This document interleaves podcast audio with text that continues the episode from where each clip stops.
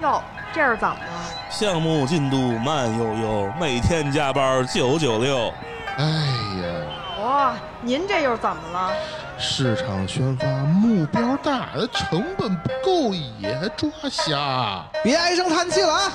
游戏人，啊，他就得有态度。可不是吗！生活太累，他别愤怒，打打游戏做安抚。工作之余别痛苦，听听电台更幸福。圈里圈外故事足，一起盘盘这门路。欢迎来到游戏人有态度。那个欢迎来到这个游戏人有态度这次呃直播间啊，我是大圣，第一次直播然后，然后剑嫂剑嫂躺在这儿，然后进到今天我叫贱人，不叫跟我搭班儿剑桑。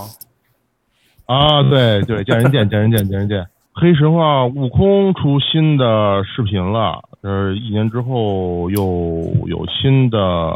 内容公布，然后用了优异五是吧？嗯，对，嗯，我们大家都看了，然后今天正好就来聊聊这个。毕竟一年前的时候我们没有赶上那次机会去聊这个热点，今天我们 能蹭上了啊。总之蹭个热点，我们先。嗯，蹭个热点，然后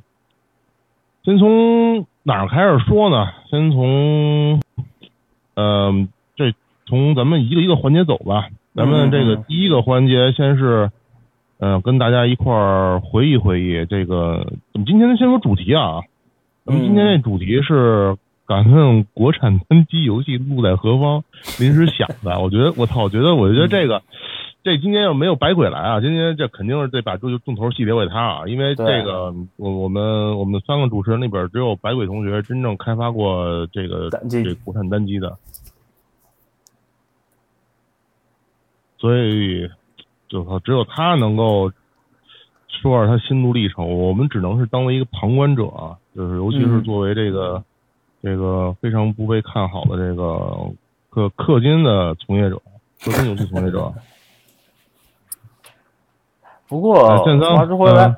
其实我今天就看了一下，包括我看了一下 S 一论坛嘛，然后嗯包括咱们群里聊了不少，然后嗯反正就是收集的不能收集吧，就是扫了一眼。而且你也知道，我之前在群里跟你表示过这个态度，就是我对黑神话这个游戏，呃，游戏是没有嗯问题。但是现在嗯。我只是对于他们的这个负责人有意见，所以我今天只对游戏发表意见啊，不代表不对人了。然后就是我看了一下，然后目前基本上是两派，一派是觉得游戏可能会难产，嗯。因为现在事实上黑神话这件它的东西并不是一个我我觉得不是很理想的状态，我能想象的东西。嗯然后另外一派呢是觉得游戏牛逼，出了我就要买。嗯不过目前看来，可能是后者占占大多数啊。还有一派就是说，可能偏中立或者理性一些吧，就是觉得这这个东西，我就告诉你，短时间出不来，出来也不一定效果怎么样。但是本着支持的态度，还是会买。目前是我别死了到三个啊，对对对对，就是目前嗯是我收集到三个方向。我不知道你们队怎么样，反正我现在的看法还依然是这个游戏可能实际就是我很担心的是，它的 PV 会把玩家的胃口拉特别高，拉高以后，整体会导致一个，呃，实际出来以后，如果它一旦它的素质跟不上，那这我觉得这个东西就完了，就是第二个血狮。因为我是觉得血狮，嗯血狮毕竟也是国产游戏史上最浓重的一笔吧，对对吧？这个嗯，是真正的黑历史了，不是黑神话的黑历史啊对。对对，所以大圣，你觉得黑，嗯你觉得那个黑悟空怎么着呢？呃呵，你说大圣，我靠，我我大圣也是个黑历史啊。嗯，但是那个跟国产单机没有什么关系，毕竟不是国产研发的。那会儿一会儿我们后边再说。然后我觉得你既然提到血狮啊，咱们可以先回忆回忆啊。嗯呃，然后有朋友想上麦的可以举手啊。我跟建章先打个样，我跟建章先、嗯第一环节，我们先回忆一下这个我们玩过的这个嗯国产单机的买断制游戏啊。呃，稍等，你先把国产做个定义，因为实际上，不是，啊是这样的，因为虽然说这句话可能政治不正确啊，但是你在九十年代，我觉得应该是把大陆的游戏跟台湾港港台的游戏要给要不要摘开区分一下。对，要不要摘开？因为实际上，啊从我的经验而讲，在当时港台的游戏的确是摸到日本，日本就是说，如果那会儿以那会儿来说啊，因为那会儿日系游戏是属于偏一线的东西嘛，它基嗯本上可以摸到二线或者一线屁股的位置，就大禹双剑都不用提了，更别说那什么汉唐的炎龙、三国群英什么的，真的是那会儿可以摸到他们那个日系一线一线游戏的厂商的屁股。所以说，咱们先定义一下。先暂定为嗯大陆这边的吧，国内这边的。OK，因为这样的话，我觉得我们先先在一个共同的一个认知环境之下，然后去聊这件事儿。毕竟，呃，这个游戏科学现在不是也应该是一个纯本土化的一个团队嘛，对吧？嗯我我当然我不知道我这么说对不对啊，毕竟我不是一个研发专业的啊，就是我只是通过我知道的一些信息啊，我判断啊。嗯嗯嗯，其呃，我先说说吧，我我先说，我觉得，呃，最早啊，最早接触到呃这个国产单机的游戏，嗯。我第一个有印象的应该是九九年的时候吧，我最早的，嗯。呃，九九，我看，对，那应该说先说知名的吧。知名的话，肯定还是那个 RTS 铁甲风暴嘛，对吧？目标的呃，对对，但是实对际上而言，铁甲风暴我觉得已经偏后了。嗯，对，它其实铁甲风暴出的时候应该是九八年吧。九八年的时候，其实那个时间段出来的国内的游戏单机游戏，其实已经处于一个增长点了。不说不能说是爆发，但是它已经在一个增长点，就是它为后期的一个蓄力做已经开始做发力了。对，我觉得是这样的，因为铁甲风暴对于我的而言，当时它其实是很普让游戏 RTS 游戏普及了，证明中国人的确可以做 R RTS。因为我记，如果我没记错的话，血狮它是应该在它之前吧？九六年，对，雪狮应该在之前，对，对，雪狮这事儿，其实我估计我就不多说不多说了啊。其实有点年纪的人，大家其实都明白雪狮这事儿怎么回事儿，这纯纯粹就卖情怀。然后呢，嗯如果不知道的话，去 B 站上各种考古视频对。对对，咱咱就不用不再重新废一遍废话一遍了。所以说，他当时其实我觉得心思就是单纯说这件事儿啊，我觉得是他的心是好的，就是的确当时呃国内正好那会那段时间加上内忧外患嘛，九几九十年代的确是需要这么一个东西去鼓舞士气，但是我觉得就是还其实还是属于准备不足。游戏当时，嗯，剧情我就不说了，就很明显嘛，就是正好我借记得借的当时正好是波波黑战争那会那段时间嘛，出事儿，正好大陆出事儿，就这波营销做的特别好，但是实际的问题在于，所有人都是想当然的。我觉得这件事儿想当然这件事儿，到现在其实还是有在国内的一个研发研发上。嗯，拍脑袋，拍脑袋，我觉得任何时候都是一个非常常见的事情吧。对，嗯就是拍脑袋之后，然后死了。嗯，然后关键是这一波人，我觉得是把当时，你想，当时我记得血狮是一百多吧，就是标准版，血狮当时卖了不少，听说是第一波全给卖了。九七九八年卖一个一百多块钱的游戏，相当于什么概念？大概蛋蛋可以普及一下吧。九七九八年的话，一百块钱的物价，当今天起码是一千起吧。我觉得加个零差不多，因为我印象中那会儿我妈那会儿可能是一两千块钱。嗯，你想那会儿一个车也就桑塔纳也就十万，嗯，那会儿那会儿我记得那会儿应该是万元户，我如果没记错的话。没有没有没有，九七年那会儿就已经就已经还可以了，万元存款，嗯，对对。但是我觉得一百多块钱呢，说对于一款游戏来讲也不算便宜。嗯，就是反正这么做下去，然后啪，然后大家其实一直觉得就是心凉了。我觉得当时肯定很多人心凉了。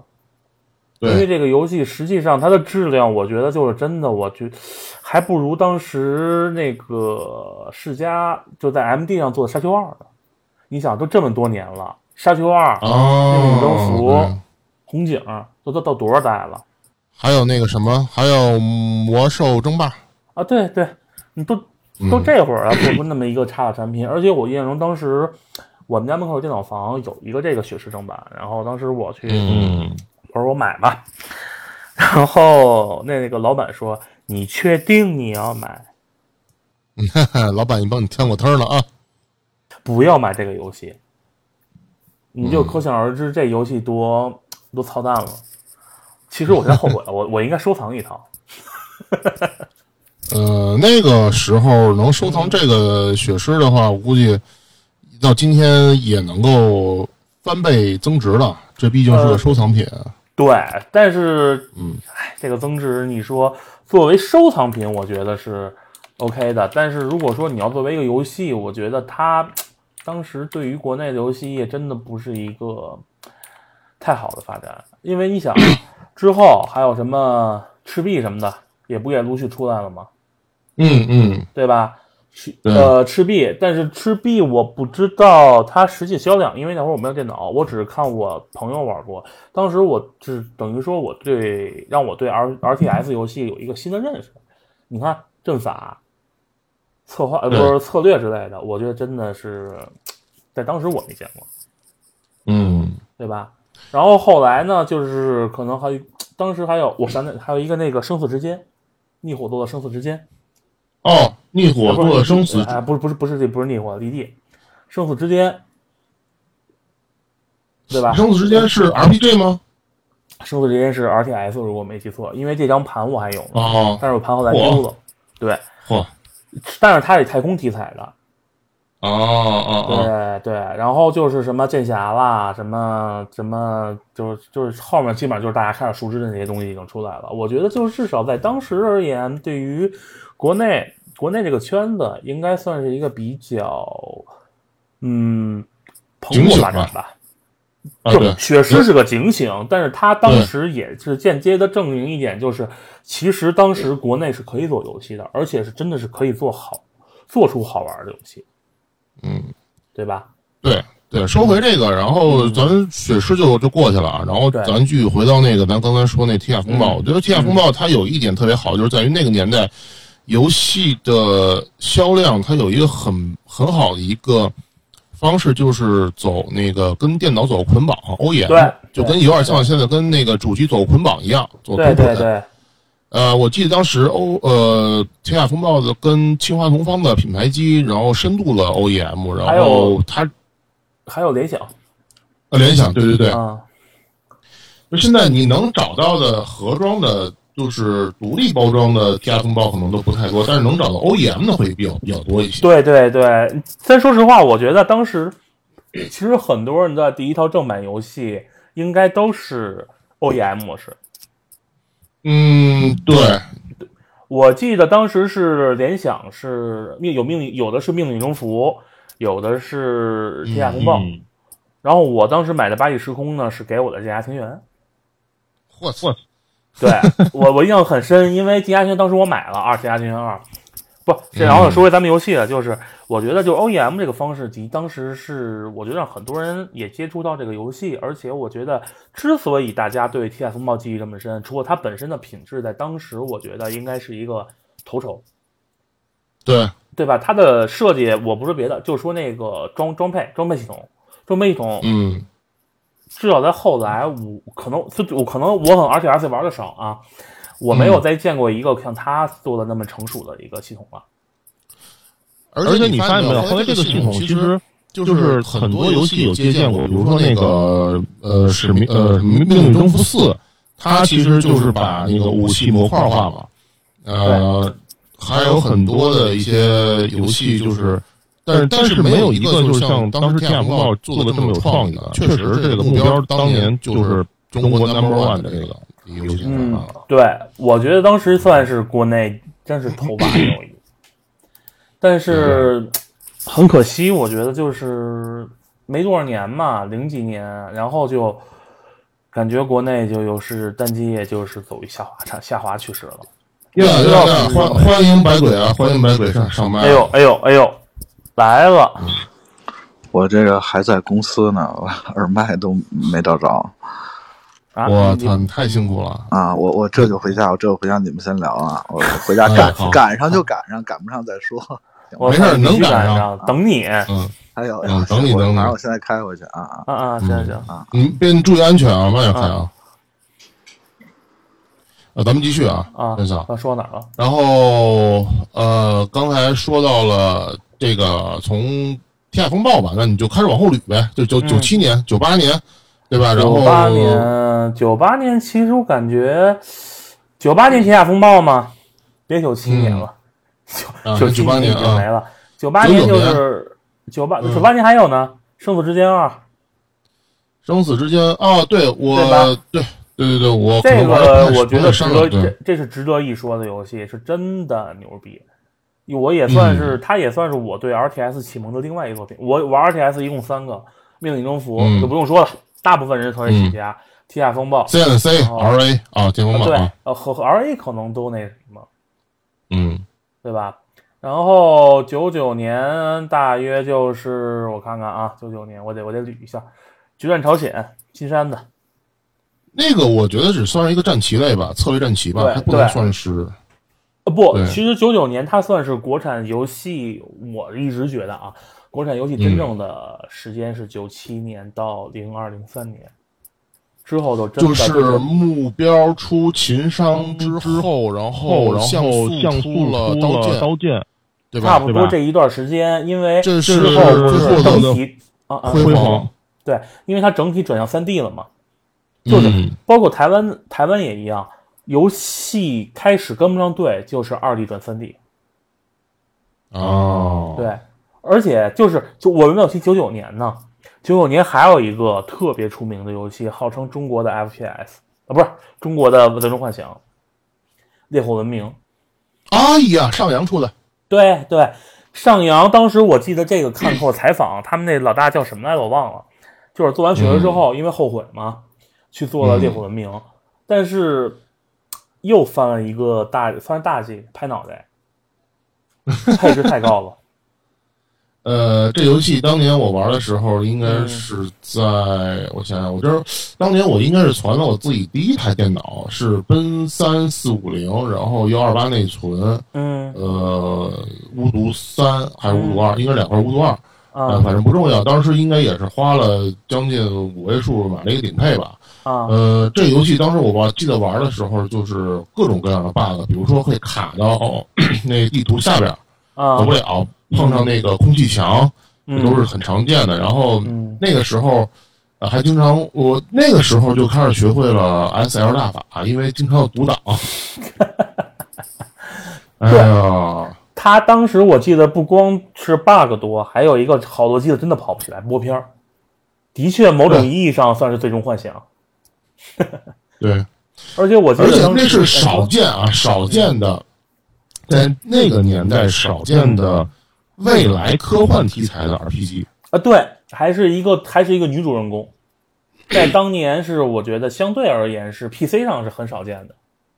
啊，对对对对，这个游戏我也是有正版，但是我他妈丢了。嗯，这我也有正版，我我也也丢丢了。。我当时是有一包一一两摞盘，然后搬家时候全没了，全是正版的那个单机游戏，唉，伤心呢 来，你继续。说。啊。然后，后九九年我得说一下，是我司最牛逼的大作《自由与荣耀》。哦，我操，对，有一跟二都有，都买了。自由与荣耀》虽然这，但是有一个问题就是，是这游戏我是没玩，我真的没玩，因为当时一直说什么海陆空什么立体战争，我记得好像当时的口号是。这游戏啊，跟大家普及一下啊，《自由与荣耀》，我得先百度一下。哎，呃，你先继续说。啊，自由与荣耀，反正之后嘛，就是千禧年。千禧年，我觉得国内大陆这块儿好像就稍微不太不太那个有那个东西出来了，也可能是我没注意啊，因为我我看了一下，两千年左右比较出名的《剑侠情缘》，这就不用说了吧，这个是基本上都都玩过或者都知道的。然后就是以我查到的基本上就哦，直到零一年才有了一个真正意义上，我觉得啊嗯是，最牛逼的产品《傲视三国》。这个当时我记得是在国际上获奖了。那第一次代表中国参加美国 E 三对目标的嘛？对，对，零一年的话还有什么《剑侠情缘》，这就不用说，《剑侠情缘》我觉得最，反正我的一个发小，他就始终觉得说是他最爱玩的《剑侠情缘》就是那个《月影传说》，嗯也算是单机剑侠剑 单机剑单这个单机的剑侠的最后绝唱了吧。嗯然后再往后的话，其实就没有太多可能我知道了。然后我再接触单机，可能就是接触到那个《雪原上海滩》和那个《大秦悍将》时候了。啊，祖龙的哈，对对对，也是你们也是你们我司的，兄弟公司也是我司的，啊。就是 因为先先这俩当时插一句啊，先插啊先插一句啊，嗯。这个《自由与荣耀》啊，刚才我查了一下，《自由与荣耀》是一九九九年出品的第一款啊，三 D 啊。即时战略游戏啊，这个是当时应该是赶上《星际二》的那个那波大火，哎，不是不是，说错，《星际一》《星际一》大波大火，然后电竞一下就火了，并且它好像第一个上市的海外就是韩国。嗯呃，这游戏啊，简单跟大家普及一下。现在其实你在贴吧里也能找到这个八信的，而且还在还在还在活跃啊，还在活，跃还。有人活跃呢。有有有，还有有人玩。然后嗯嗯，而且现在这个好像他们还在有，就是民间自己有更新，就还挺厉害的。嗯我先简简单说一下，这是一个什么类型游戏啊？就是这是一个 RTS 啊，这个 RTS 呢，然后它的呃玩就是它讲的故事就是人类打击外星人，外星人入侵。嗯呃，它的第一代的模式就只有呃，就是类似于星际那种俯视角的 RTS，但是到第二代的时候，第二代我看看什么时候？第二代，呃，应该是零一零二年。对，零一零二年，第二代它其实视角就已经可以变成，你不能说像家园，因为家园是三百六的，但是它就是有点像那种，就是就是已经可以有点像是那个那个魔兽争霸三那种视能调那种视角了，嗯。那种三 D 模式就是已经很已经很先进了。嗯，反正然后我第一次玩的时候，我第一次玩的时候，其实让我想到这游戏就是一下让我想到那个横扫千军。对啊，对对。但是后来在玩的时候，就发现它，嗯，它比那个要更加好玩一点。嗯包括它的编队系统，它其实是完全走的那个，呃，就是模仿那个星际星际争霸，但是它就是又加入很多比较这个比较好的这种，呃，就是中国玩家这种习惯吧。它又嗯可能在操作上也融合了一些，呃，CNC 啊这种，包括布局什么的。但我觉得它当时有，它确实有很多非常先进的这个地方。嗯其实你就说，我觉得就是我，我就发现有一现象，我不知道你发现没，就是就是我觉得每次当国产游戏到达一个阈值的时候，比如说它 OK 开始发展了，然后总会出现一个比较大的诈骗事件。你像前有血狮，然后后来《雪原上海滩》，你还记得吗？选上海滩，我觉得是还行吧。不是不是，是他当时，我觉得啊，他当时是采用了一个欺骗手法，啊，就是他当时一直宣传的是说啊，我们这是第一款抗日 FPS。哎，当时我我我这么跟你说，他当时出货的时候，我特地周末我拿着钱，我骑车去去那个那个呃电脑城买的，嗯然后他去最后一实际一玩，说的是结果变成了什么呀？变成了轨道射击。但是有一个问题，它就是啊，死亡之这件事儿屋，啊，对对，变成死亡之屋了。然后 嗯大家去大家去看，去在就那肯定得骂呀。然后当时他们在论坛上直接回复：“我们做的就是 FPS，拿去查定义啊，咱们轨道射击就是 FPS。”嗯嗯就这件事儿，当时我印象很深的就是为什么呢？就是因为其实这还我还得说回黑悟空这件事儿，就是我现在最担心的是什么呢？就是这个游戏它可能是第二个血尸或者第二个上海滩。没没没关系，我们第二趴的时候可以好好来聊聊这个。对，然后然后后，但是但是这个这个雪原上海滩，上海滩它其实还有一个雪续作，雪雪战缅甸啊，呃，对，雪山缅甸就后来我看就就 他就没怎么宣传了，就直接说是就不说了。抢抢滩登陆陆吧，对对，就是抢滩登陆了，实际上。嗯嗯，就是基本上，我觉得这是我的我的主我的国产游戏的历史，大陆游戏历史嗯基本到这儿结束了。后来基本上就再也不去就没了。没了，我就没了，我的就断了。实际上，但是实际上后来我看这个，我我我我之前我百度了一下，我看了一下，其实一直都还在有工作室在做，比如说你说《神武幻想》，嗯对吧？这就不用神武幻想，其实它虽然说可能有这样那样的问题，但它实际上它的品质还是 OK 的，就单纯说视觉效果啊。然后其他的，比如说雨雪就不用说了吧，当年也是一个被炒的很那什么的，还有这种光荣使命，中国这是真正我觉得应该是第一款真正意义上的，就是那个叫真实战场型的 FPS。嗯，对吧？嗯，基本上我这就这样了。我这我对我对国产游戏没有没有什么爱，现在。哇塞，那你这个行吧？那我就给你开始补充补充啊，嗯嗯嗯咱就咱就顺着那个上扬那个烈火文明就往往后走啊。嗯我一九九九年的时候，我很清楚的玩了一款 FT 呃，应该是叫 FTG 吧，就是那个横呃竖版的那个，嗯就是飞行射击，嗯呃，叫逆火。嗯 这游戏，呃，很精致，纯二 D 的，但是画的很精致，呃，就是乍一看就是嗯一个高清画风版的斑鸠嗯啊。我当时觉得国内能做出这种游戏也可以，但是嗯啊，玩了大概可能也就半年时间，正好那个家里搬家，那盘也没了，就挺可惜的。那个盘现在。嗯，不太好找。回头我我我我可以再去百度去去搜一下这个信息。呃，然后就像你说的，进入两千年，嗯两千年，因为呃，两千年的时之后，我开始玩了一些武侠 RPG，嗯呃，比如说《笑傲江湖》。嗯哎，《笑傲江湖》谁谁做的？啊，也不用管谁做的，继续。好，一一拳吧，叫什么？玉泉还是一拳呀？台湾哦，的对，啊，对对，啊，对嗯对对对对啊对，呃，哦，那个是台湾的是吗？我一直以为我如果没记错，我没记错是台湾的。嗯。那好，那我那我我我这块儿我可能记不清了，然后再往后的话，呃，可能大秦悍将，对，像你说的，嗯，然后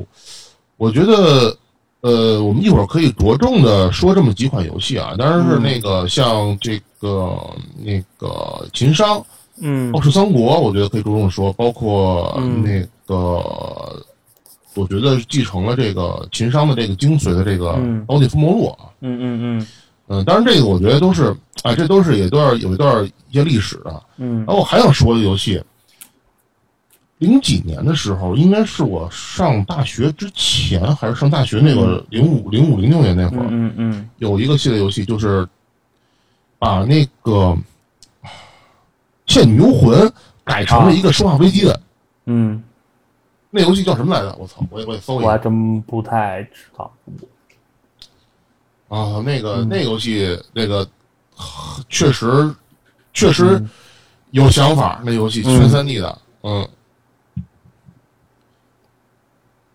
正好然后呢我们可以你就可以说一说这个，说一说这个这个这个这个这个这个情商吧，情商吧，情商商吧。嗯，这块这块儿你你你是没玩没玩是吧？情情商，我情商其实我看着玩了，我看我朋友玩嘛，因为那会儿我们实在没买。其实关于我觉得情商来讲，嗯，的确是国内算是少见的，在当时而言嘛。而且嗯我当时在玩的话，正好当时是 Diablo 二 Diablo Like 嗯那个风潮，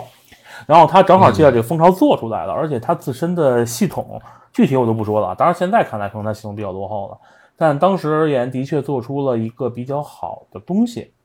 然后我印象最深的是什么呢？是它其实正好是介于一个，我觉得当时大陆就是纯国内产的单机游戏，正好也是处于一个有点青黄不接的状态了，因为正好是它对吧？然后它其实很巧的就是，它早期宣发并没有太多亮眼的状况，我印象中就是常规做广告嘛，打地推、推广，嗯嗯，然后嗯它呢一出来时候，它真正让玩家服气的是它的品质，真的是当时我觉得已经达到一个比较高的水准了。嗯。我在我心中，我朋友他的想法是这个比 Diablo 好玩。Diablo 就无脑刷刷刷，这个剧情比 D 就剧情，它的剧情铺垫也很好嘛，它的剧情也让他很、就很吸引人，这是他当时对。我的，他当时给我的评价。所以我觉得，我一直觉得，就是我心中，如果说单纯的广告而言，嗯秦商算能算得上号，他是那真的是那种就是不夸张，很朴实，我拿我品质说话的一个作品。好，我说两句啊，秦商啊，好歹也是打了几十个小时啊，嗯几十上百个小时啊。这个秦商我，我要是应该你，反正我现在也不太方便看电脑，但是现在要搜的话，现在秦商肯定还是能玩到的。嗯我觉得秦商代表的是目标软件，可能是最后的辉煌吧，因为它后边开发的一些东西确实就不太行了，包括好像秦商最后还网游化了。啊，对，嗯秦商，我觉得这个产品最厉害的在于，就是它基本上吃透了 Diablo 的那个那一套，呃，就是 build 的那个那个那个那个那个想法吧，嗯。包括呃，在嗯扫图，然后装备的搭配，还有升级、嵌孔这些，都都已经都已经学到了一些基础了，反正。嗯。它基本上你 Diablo 那套东西能玩到的，在秦商里都能玩到，并且它还能够结合了很多中国这边的一些一些元素，比如说五行相克、啊，嗯比如说职业相克，然后进行搭配等等，呃，做出来这么一些创新的东西，我觉得特别好。嗯嗯而而且就是我觉得这是第二次吧，第二次登陆这个 E 三嘛，就是第一次傲视嗯上 E 三的时候，就是 IDOS 就是古墓丽影当年发行嘛，嗯就是给他们发的嘛，嗯对就也发的还非常好。后来他们在做这个秦商的时候，就就已经算是国货国货之光了嘛。对，国货之光之一。呃，呃对对，但它是出了出了国门的，确实好像不太多。当当时对嗯对，嗯其实其实要说说起来，他当时在现他的地位，我觉得跟现在黑悟空的地位其实是一样的。单啊，对，么，对吧？而且那个时候主要是没有很多像 B 站啊这种自媒体这种视频啊，对给他们去就没有吹。而且，但是光，但是我记得当年所有的游戏媒体，国内游戏媒体一水儿嗯全是吹。对，嗯，就而且这还这还是你要说一个公司研发了一款成功的作品，然后续作不成功了，然后就是这个，那么我们就去说它啊，这也都比较正常。可是人家第一次，人家做傲视成功了，然后做对秦商又成功了，所以大家认为这可能就是未来中国的暴雪了。对，当时的确有这么说吧，但是其实而且嗯你说傲视它是第一次出了国成功，它第一其实目标它真正第一次成功是铁甲风暴。啊，对，对，所以它已经是连续成功三次了。在当年的这个游戏圈来讲的话，这是一件挺非常不容易的事情。一个公司连续出了三款游戏，对，然后那会儿还没有什么这个 IP 的概念，但是对出了三款游戏，然后都大卖了，成了。对，但是。其实我就是你要这么说的话，在当时我记得国产游戏零二年吧，零二年的秦商，对吧？应该是嗯基本上我是初三高一，这会儿正好是国产就是整个市场单机游戏开始衰落开始，因为正好有那个网游开始介入了。啊，对对，之后就是为什么就是我说就零二年之后的游戏我没怎么玩嘛。当时其实作为一个玩家来讲，我也是被网游吸引了，因为网游当时的确是满足了很多人的一个社交感，就像现在王跟王者荣耀的一个概念，嗯，出门就得说，哎，我玩网游，你跟我玩网游呗。然后作为社交项目，我们去玩了。而这会儿后期，其实很多人，包括那会儿，其实你消费的消费能力，对吧？还有一个网络开始发展了，网游开始介入了，导致单机实际上我觉得是一个急速下滑的状态。真的不是不是说我一点一点衰落，不像日本或者美国那种一点点衰落，而是一个急速下滑的状态。就是突然间国内单机市场就完全崩了，崩盘了，突然。当时，呃，对你，说，你说你先说，你先说完。啊，我说当时呢，就是崩盘之后呢，然后我记得当时是大家想的各种方式，好比说，呃，我降价了，我送东西了，对吧？什么我四 CD 三十块钱了，就呃不对，是嗯四十九吧，还是六十几啊？其实当时其实很想很多办法，但是无形当中这就是埋下的一个恶果，就是呃低价策略。国产游戏你只能卖低价，你敢高于一个嗯固定价格的游戏绝对卖不出去。对，对吧？当时其实你看它高价的游戏是什么呢？以以国外游戏居多，但是嗯，零二年那会儿又出现一个问题，就是好多低价的游戏也有国外大作，就导致一个真的是一个纯、纯的一个恶性竞争。而且我之前也说过，就是什么《血案上海滩》《血尸》这种是打感情牌，对吧？对，改打感情牌，玩家是真的是吃这套。我操，真牛逼！国内的，我爱国，我要买，我我就要抗击侵略者。嗯结果呢，嗯，把玩家的期待度拉高了，啪摔碎了。然后导致有一段时间，我我反正我记得这段时间就一提到国内游戏就真的啊垃圾啊垃圾啊不行，就这种状态。对。然后其实我觉得，嗯呃，你说到国产单机这块儿的话，真是就是，好像真是就是以这目标的这家公司，这就作为一个主线，可以把事儿给捋清楚啊。对，因为目标，我刚才也在网上查了一下，它好像差不多也就是从零三年、零四年之后开始转型啊。先简单说一下，秦商在各个、呃这个评论啊，就是首先就是呃零一年的时候，其实秦商就上了，嗯。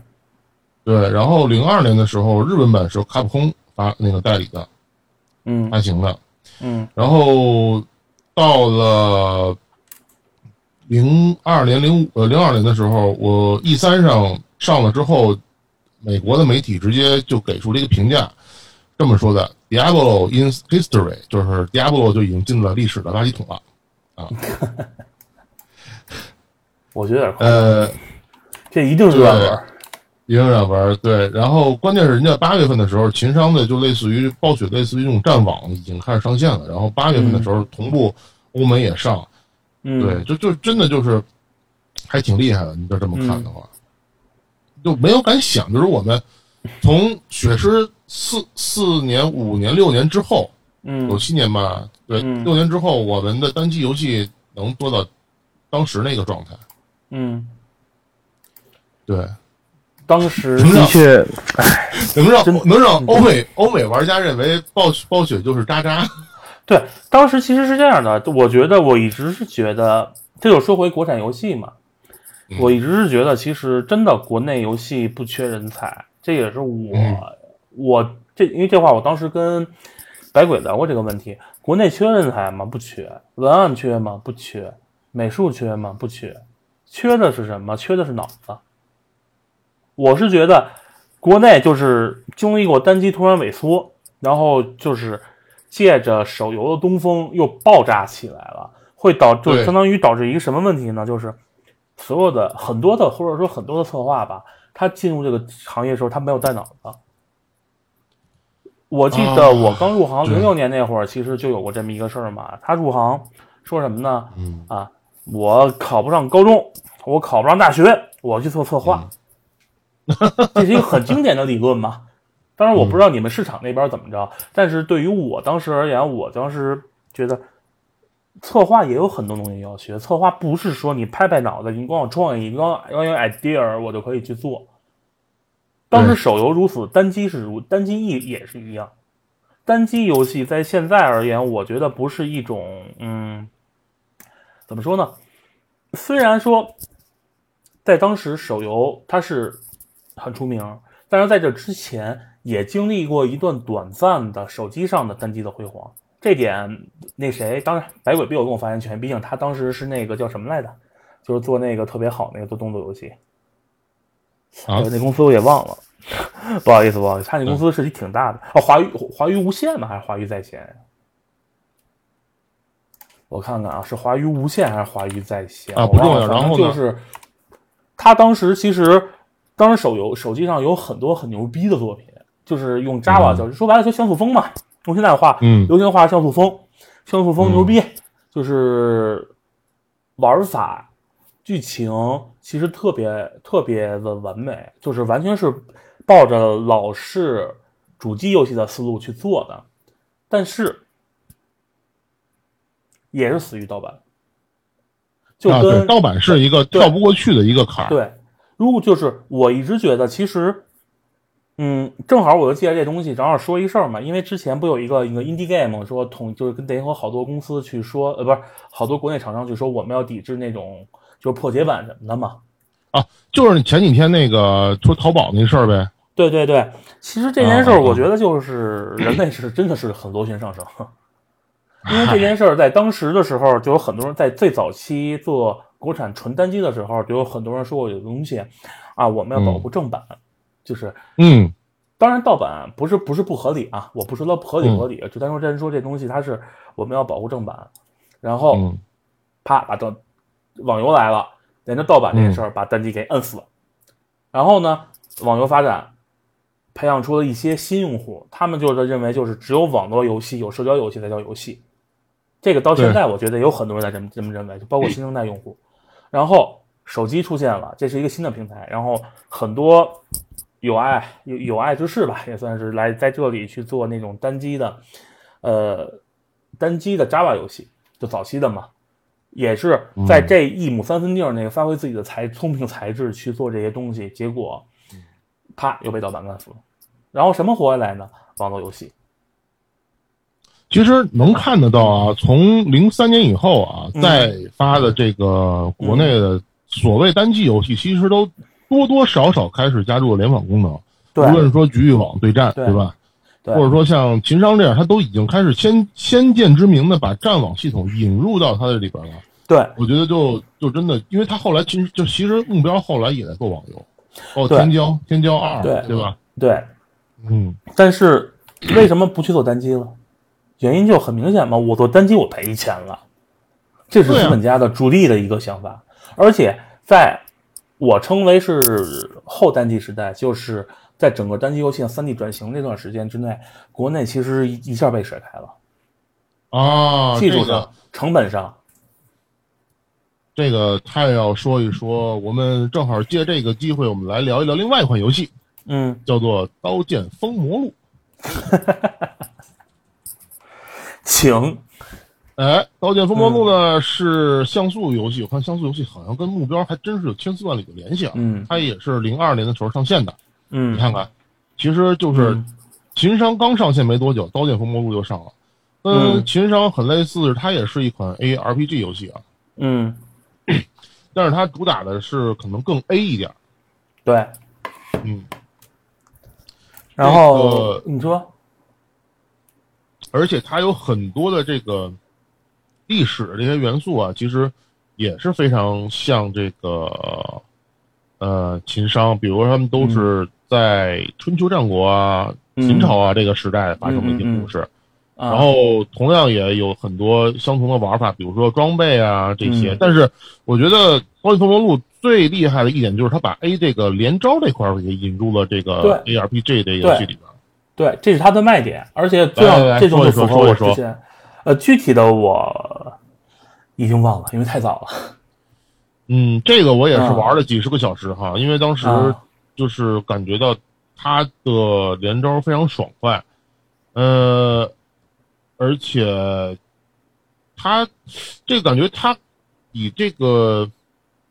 嗯，它会更更让你觉得单机一个人玩的时候那种体验会更更更更过瘾一点儿。它嗯，真的就是把 A 这块儿还做的挺好的，啊，很流畅。它不像那个、那个什么情商，情商感觉动作上还是会慢一些。嗯，不过我觉得是这样的，他这做怎么样，最后还是死于盗版和网络游戏。这个我觉得是网络，就是在嗯早期网络就是游戏刚开始发展的时候，这是一个很残酷的现实，你知道吗？嗯，对吧说。然后就不说，然后手机嘛，手机经历过网游战国时代，然后就一下就到了现在，对吧？嗯，开始了单机复兴。我说叫单机复兴，是因为这个东西，我觉得它可能很大的机会是一个饼，这个饼这是个泡沫，真的，你不要呃真的，呃我觉得这东西，我明白你就是可能你觉得这事儿这个发言很很暴论吧，很暴言不不，不，我我我觉得，我觉得，呃，我其实我因为我我做市场多年，我觉得我我还嗯挺认可你这个说法的。嗯真的，我真挺认可你这个说法的，因为这个这个这个历这个历史是前进，它不会倒退。对，那如果你认为它倒退的话，它只不过进进行了一个新的形式的展现，而你还没有理解到这一点。对，就是其实这东西说一千道一万，目前最大的泡沫，我的个人感觉不是说什么古剑，不是说什么仙剑，他们其实是一板一眼的在用传统的单机思路去做这个东西。其实现在最大的泡沫就是黑悟空这件事儿。这个真的，我现在我为什么一定要提黑悟空这件事？它的泡沫在于，目前给我的信息让我对这个项目已经完全不看好了。就是说黑那黑那个黑神话悟空是吗？对对对，因为你看啊，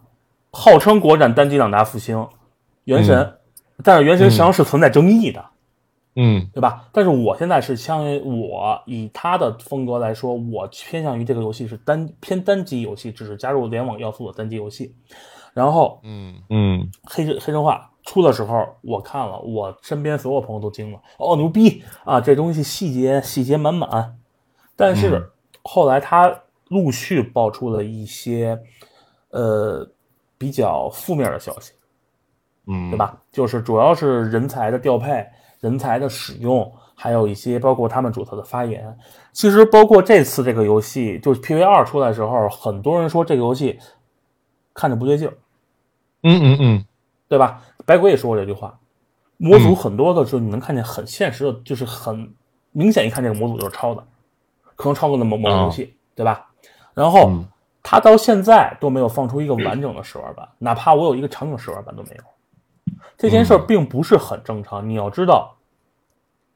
不放试玩版直接出，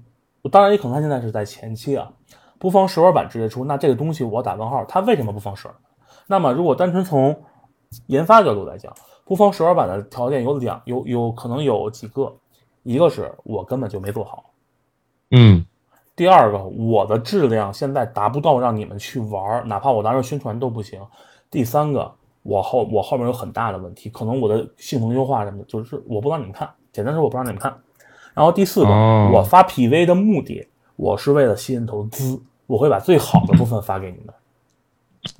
哎，正好我们就是顺着就聊到第二趴啊，我们就聊聊这个黑悟空啊，黑黑黑什么黑悟空啊，黑悟空。黑神话悟空啊，嗯嗯嗯，呃，你刚才说这一点，我突然想到了游戏史上一个非常有名儿，跟这事儿，我我我希望它不是这个游戏啊，就是什么事儿呢？大刀，打对，就是今天我不还在群里吐槽来的吗？我说这他妈 U 一四用了一半，换 U 一五，上一个这么干就死掉的游戏就是大刀。而且还是知名的制作人。这个对毕竟《斗战神》啊，这个制作人他当年也是这个算是荣誉满身吧，然后退下来的。对，呃，因为斗战神早期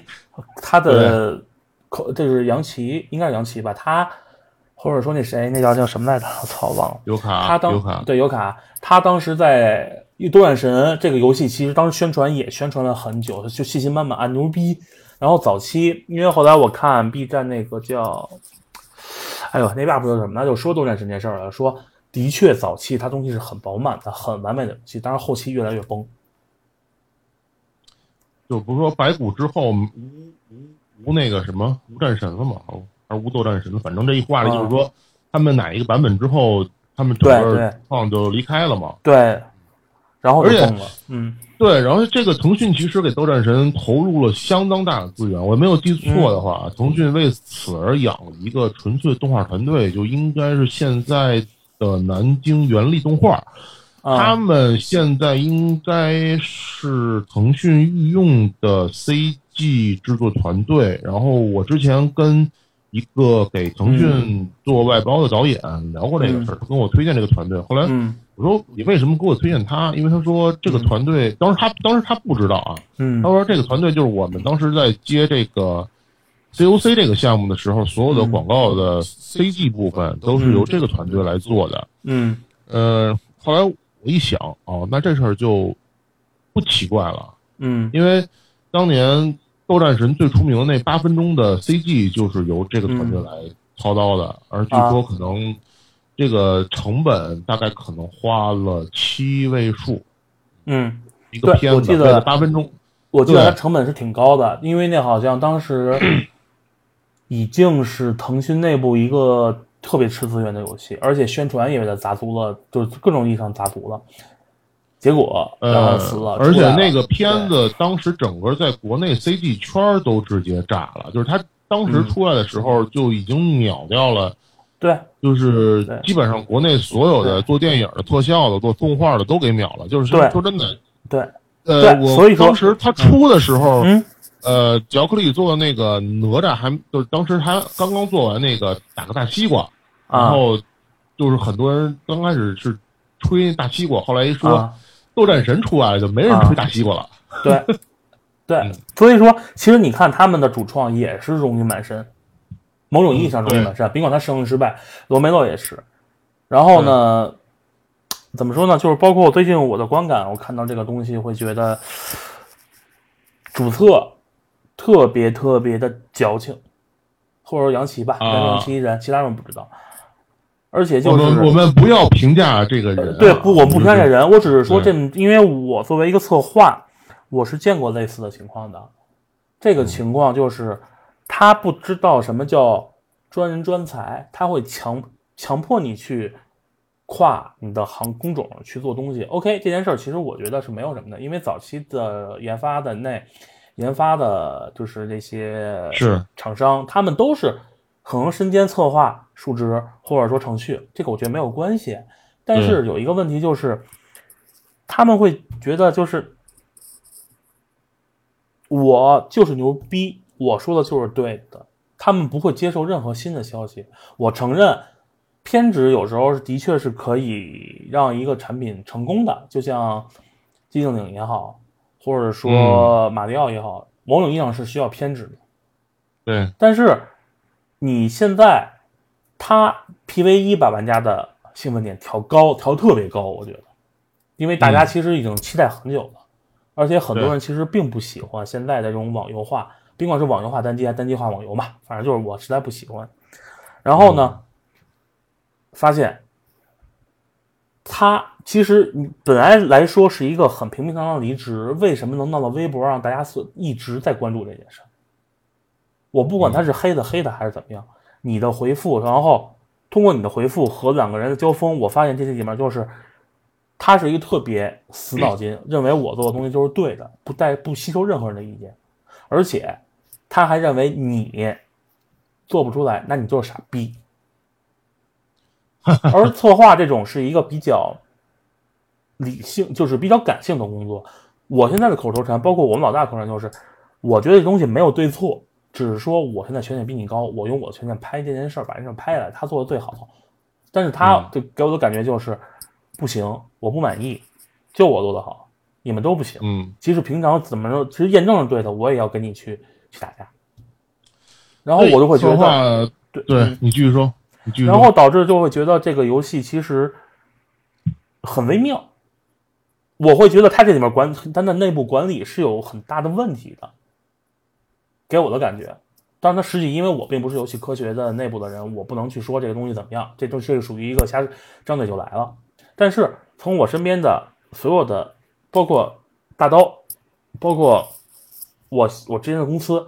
碰到这种事儿的时候，内部最后只会越来越拖，而且当他把异己排除之后，整个整个团队会倾向一种非常非常虚假的状态。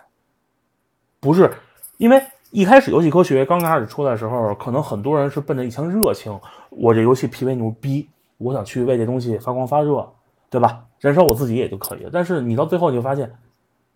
你跟他爸不和，他把你踢了，然后他还还还阴阳怪气对你，或者说情商低吧，然后嗯那剩下人就顺着他的意思说了，那么就是变成一言堂。一言堂的代价是什么？如果他真的是一个好的玩家，或者他理解这个东西，那么这个游戏出来的东西可能会非常非常完美。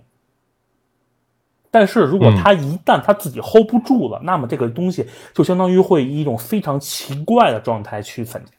之前索那个微不是不是那个索尼中国之星不有一个太空的那个 FPS 吗？叫 Project 什么来着？边境边境啊边境呃，就可能是那个我忘了，就是说后来不是柳叶刀前两天也出的吗？啊柳叶刀出的，呃对，然后也出现这件同样的事儿。他说这个游戏根本就是一个离职策划，直接就开喷了，说这游戏不可能出来，为什么？第一，没法专人专用；第二，为一个嗯想法试错，然后还没有决断力，然后虚假溜须拍马，然后东西就是瞎瞎弄，然后天马行空，自己自己都不知道 hold 哪一点儿。当然，我觉得比起那个柳叶刀来说，可能游戏科学会更 hold 得住这个东西，因为毕竟他是做过游戏的嘛。嗯嗯，但是这个其他的问题，我觉得是一个共性，这个东西迟早会导致你项目散架的。哎呀，这个我先说说我的看法啊。我嗯今天早上的时候也是看到这个视频啊，因为我本身我是做视频的，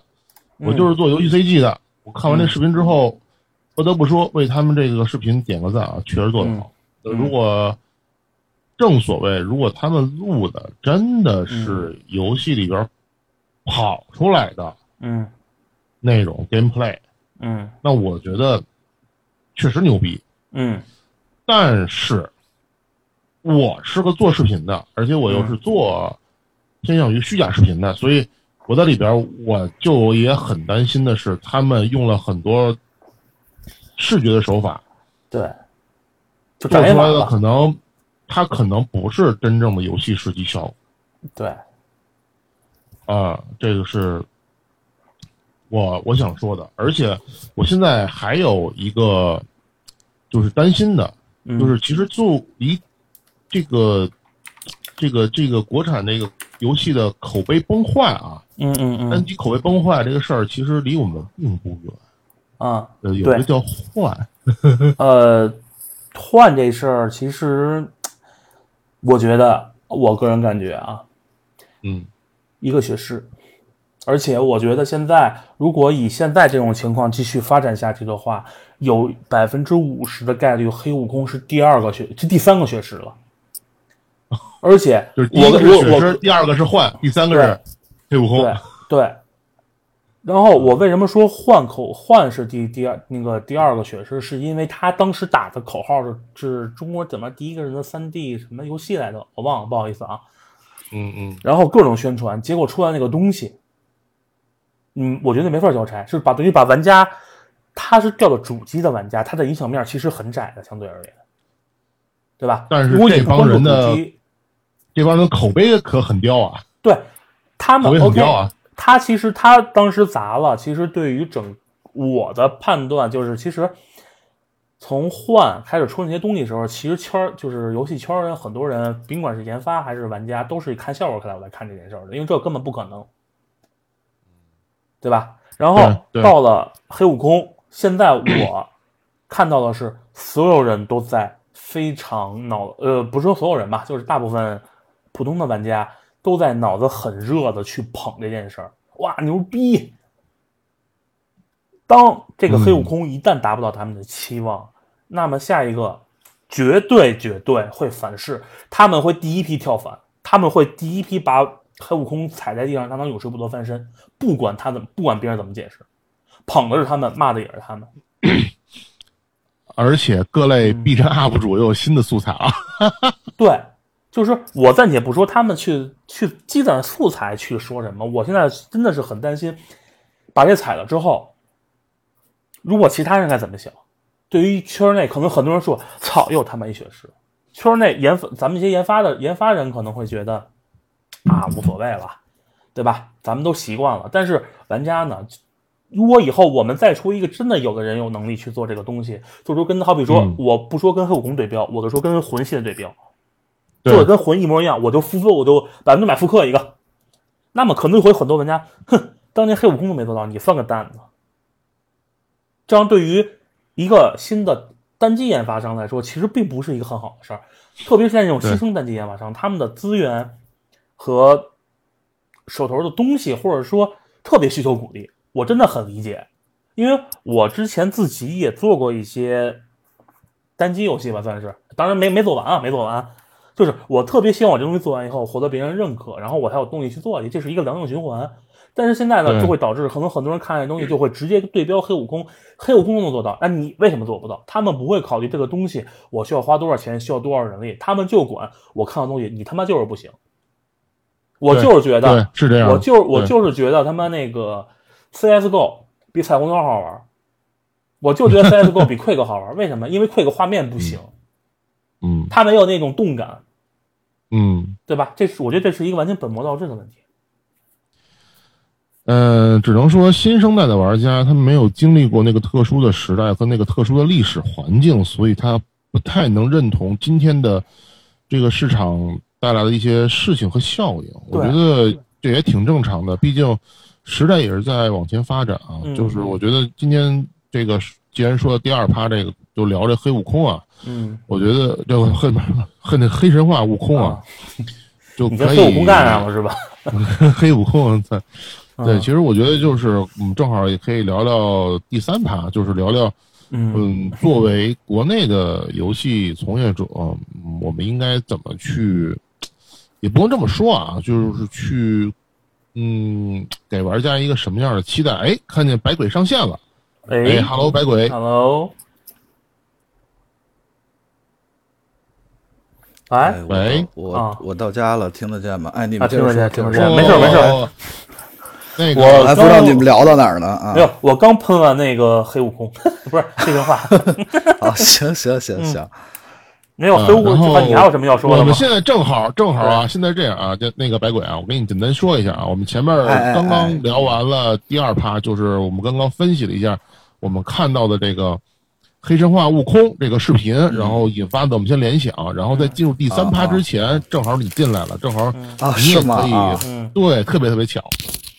啊，我那那我可能跟建桑的观点不是特一样，就是没有，我没喷太啊牛逼了，我没喷你都不我先说我没喷什么，我觉得他肯定得狂喷。我没有没没喷，我只我只是说现在一个状况，我的担心就是这个游戏，反正现在的情况，我的收到的信息，包括我的看法和我的经验来说，这个游戏百分之五十，百分之各百分之五十，成功失败各百分之五十，而且对我一旦一旦失败，那么当时捧他的人也是踩的最狠的人。啊啊，嗯。是现在，因为现在我觉得就是他放出的第二个，我觉得也挺好的，但是其实没有第一个惊艳，没有第一啊，个，视频那么惊艳。第二个其实他其实他故意的吧，比如用一些雪地啊来展示它的引擎和画面比较好，就是它技术啊和美术这边的。然后确实啊，就是从画面上讲，我觉得比第一个有一点儿提升。但是呢，从玩法来讲呢，我觉得没有给我太多的震震撼，包括那些就他们你也知道，他走的那个策划是一个新新人的这个战斗策划，对吧？其实他做这个没有那么久，所以其实可以看到他设计出了这些主角的动作吧，主角的嗯那些技能吧，包括敌人啊这些东西吧，其实展现出来的东西没有那么惊艳，就感觉这、这方面还是挺平庸的。嗯所以说，我现在对他担忧的就是他这个饼最后能不能画出来。就是我现在对他的期待，就因为现在网上好多网友可能都喊啊太牛逼了，然后一片看好，但是我觉得就还是冷静，这个东西，呃，对，就是得得观望，不能着急，而且不要对他们期待太高，因为他们毕竟是第一个做的做的像一个现在三 A 游戏这么一种感觉的游戏，所以对这种从零到一其实是挺难的。所以我觉得冷静一点，就也不用喷，也不用吹，就看看看他们。如果觉得好，最后就买；不好就不买就完了。我觉得就是挺简单的一个事儿，就比较冷静的去看这个。平常心，们这平常心。对，因为他这风险还是挺大的，包括他们从 U 一四换到 U 一五，这个这个其实是我最担心的一点。还有就是他们前一阵儿不是爆出一堆八卦嘛，这个是嗯对他们项目管理的一些确那个担忧，反正嗯，嗯，大概可能就这些吧。其实我觉得，就是我说一个恶意推测啊，它 PV 二推出来是为了稳定这些人的心的，觉得啊，我们东西其实没有没有没有被耽误啊，你看我们出一 PV 二，因为你记不记得在 P 今今天早上发布的是 PV 二对吧？对上午十点，在昨天的时候，其实他又他发布了一些战斗中的一些小花絮。啊，我觉得就是你结合这俩来说，他这个行为确实就是有一些比较，可能是给玩家看啊，对，对给玩家看特别目的性，也有也也有一方面是给他们这个资本爸爸看一眼，就是这个外面啊风声鹤唳，但是我们其实这项目还是往下推下去的，啊，也有这么一目的啊。啊，没什么要说的。因为反正现在就是，我还是之前那个看法，我对整个黑悟空是持一个悲观态度，而且这个要是真的做砸了，或者做不出，做不出来还好，做砸了，对于刚有一点起色的单机业，实际上是一个非常大的打击。嗯，对，是这样。嗯就是他做的，就是他只要做出来，我觉得就都能好一点儿。然嗯后做的特好，那当然是最好了，对吧？但是可能这个比较悬。但是我觉得做出来就不错，这个这个项目，因为又换引擎，从 U 一四换 U 一五嘛什么的，又又出一堆幺蛾子，再加上主创吧是一个嗯挺偏、挺偏执的人，不是说不好，但是呃，反正偏执的人就是可能能成事儿，但是有可能这事儿中间也会经历好多困难。现在偏执，我之前跟他聊的时候，我说过这个问题，就是偏执能成吗？能成，但是太吃个人能力了。嗯嗯，对，嗯所以我觉得可能黑神话悟空这个团队啊，游戏科学，嗯、他们的主创可能就像建强说的，可能是一个罗梅洛。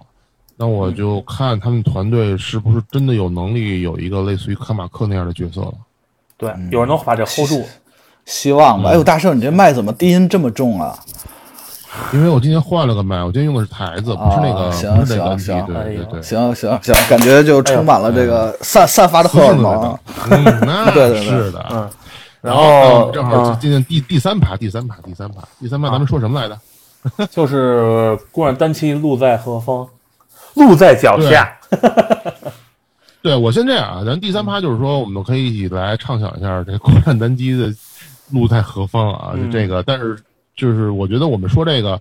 呃，可能也不是特别的贴切啊。毕竟，不过现在终于好在哪儿呢？现在唯一一个啊做过国产单机开发的百鬼终于终于上线了啊！这这个一会儿可以请他 来来深度聊聊一聊。聊这之前啊，我先说几个我的想法啊，就是说。嗯嗯嗯，嗯其实国内大概从这个互联网时代正式的热起来之后，大概就应该是从咱们姑姑且算是。啊，啊。一零年之后，一零年之后吧，嗯。一零年之后，一零年之后，其实咱们其实咱们咱就咱就可可以把这个话题放到到广一点，我们不不光说这这个是国产单单机，就是说国产的这些，我们曾经其实有很多很多期待度很高的游戏。就嗯，刚才你也说了，《光荣使命》对。哦，那个但是光荣使命还是做砸了，《光荣使命对，《光荣使命》当时他也算是高举高打，对吧？对刚出来的时候，说是既又跟什么南京军区，啊对吧？对，呃，然后又有这个什么国内第一个 UE，当时用的是 UE 三，UE 三的这个开发，对，当时嗯后来还被人喷说你们 UE 三是免费版，那不是什么收费版，因为那会儿 UE 三的政策跟 UE 四还不太一样啊，具体情况我也不是很清楚，但是有这么一个说法。嗯然后还有说什么这个当时，哎，当时特别巧的是，应该是战地四出来了。对，他正好跟战地四打了一个对对冲，然后都是可以在游戏里边暴虐美军的，用用那么咱们中国人民解放军暴虐美军的嗯啊，而且我们是它有单机任务，单机任务确实就是说要把它做出这个什么 COD 大片的感觉。对我记得很深，当对标 COD 嘛，对，然后在当时的、嗯。当时他在网上的微博上传的播片儿，确实能看出来也非常热，然后很多嗯，嗯、军媒大 V 也给点赞了，而且我记得还当时其实口碑，也很高。而且央央媒还下场了，我记得，对，对对对对对，嗯。其实这么我觉得是这么回事儿啊，这游戏本身来讲中规中矩，嗯。而且玩法、手感什么的，在当时如果你纯粹是看国内来说，确实没有什么敌手。啊、我觉得它很多地方做的比当年国内的腾讯这边的 FPS 确实做的要好。嗯而且我觉得你画面可能确实不如当时的 AVA，对吧？就战争之王，嗯呃，战战地叫战地之王嘛，就是腾讯做的那个、呃，这个不不重要，啊，不对吧？但就是、啊但是就是但是我觉得他在玩法什么的，确实我觉得比他要好玩。比嗯比如说，当时那个除了呃这个混战以外，然后包括嗯。阵地战，它可能大量的也运学了学的那个战地的这个里边的一些游戏手法，嗯。比如说可能抢点儿啊，对。然后只不过可能没有载具，载具可能确实麻烦一些，但是手感来说、肯定还差着一些啊。嗯。嗯，但是它，我觉得他失败的最重要的一个比较明的一点，就是他后期的这个这个策略，这定价策略就完全的就就彻底崩盘了。嗯最开始的时候是买断制的这个游戏，嗯到后来改成的是，呃，买断制的又要你联网付费，然后再嗯后来是你彻底免费的，然后变成氪金游戏了。嗯就这一套下来的这么一个玩法，就让我觉得，呃，是这游戏可能 BOSS 的一个核心。呃，这个是一方面。事实上，《光荣使命》据我了解，真正 BOSS 原因就是因为久拖不出，我不知道是什么原因啊，这我我我没法去说。但是因为久拖不出，就导致整个游戏会非常，我等烦了，反正。然后后来出了以后也没兴趣，然后但是最后实际玩了以后呢，发现，啊，又是文不附题，就是可能是那会儿大家有一个非常普遍的认知，就是宣发要牛逼，我要吹逼，我要吹牛逼，把这逼吹的倍儿大。然后最后 人家后面你玩成什么样，那跟我 I don't care，重要是我这笔钱收到了，就相当于在透支透支，我觉得是在透支玩家的那个信用，透支自己的信用，透支整个行业的信用。嗯。嗯。而且我觉得这样就是，嗯而且我觉得是这样啊，就我补充一下，我觉得，呃，你看现在大家的宣发视频都是什么样？我觉得如果啊，你就大肆的鼓吹什么我的引擎怎么样，我是什么国产的骄傲，我对标的是什么？我觉得这样的游戏，而而而不是去说啊我的内容怎么样啊，我我觉得这种其实就说明在内容这这条路上还是离终点还挺远的，或者是离离外国还挺远的。对，而且现在我觉得其实，反正黑悟空唯一让我庆幸的是，甭管他们里面怎么怎么闹、怎么乱，包括什么八卦出来，他一直没有说我是国产的骄傲，我说我就要做游戏，这点我还是很欣赏他这个宣发的。对，嗯，而且我觉得就是你包括未来国产真的怎么走，其实你让我去说，包括咱们三个，我觉得没有任何人有资格去说这件事儿，因为没有人在做国产游戏，国单机游戏，对对吧？对，但是我觉得，如果说未来怎么着，无非是这几点：第一个，沉下心来做内容，一定要沉下心来做内容，不要不要说着急忙慌的，因为资本家爸爸的需求就去上马马上上线。听着像结结语了，感觉。啊，不是不是不是结语，就是说嘛，就是因为正好这虽然这事儿说咱们说的是国产单机，但是我要提个原神，为什么我要夸原神？是因为它可能被会被人喷啊，我这游戏怎么着抄怎么着碰瓷儿什么的，但是人家真是沉下心来做内容，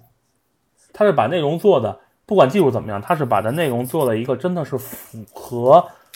单机游戏定义的东西。当然，它是有网网游内容的，这东西是没这个我我也不洗，也没法洗。但是你现在其他很多的，我打着单机单机其名号做的是一纯网游的游戏，那你说这种游戏你怎么宣传？你也只能说骗人了。而且现在其实大部分大部分玩家，首先对于单机并没有什么情怀，真正有情怀都是一些 old school，对吧？大部可能可能对可能这个房间里大部分都是有情怀的，我觉得。对对，也可能是对对。然后有情怀，然后嗯宣发，宣发的部分，我觉得就是还是不要再去经常打啊什么民族牌，打打就是扯大旗做虎皮。这件事儿，我觉得在现在这个环境下，只会让所有人觉得啊，你好 low 啊。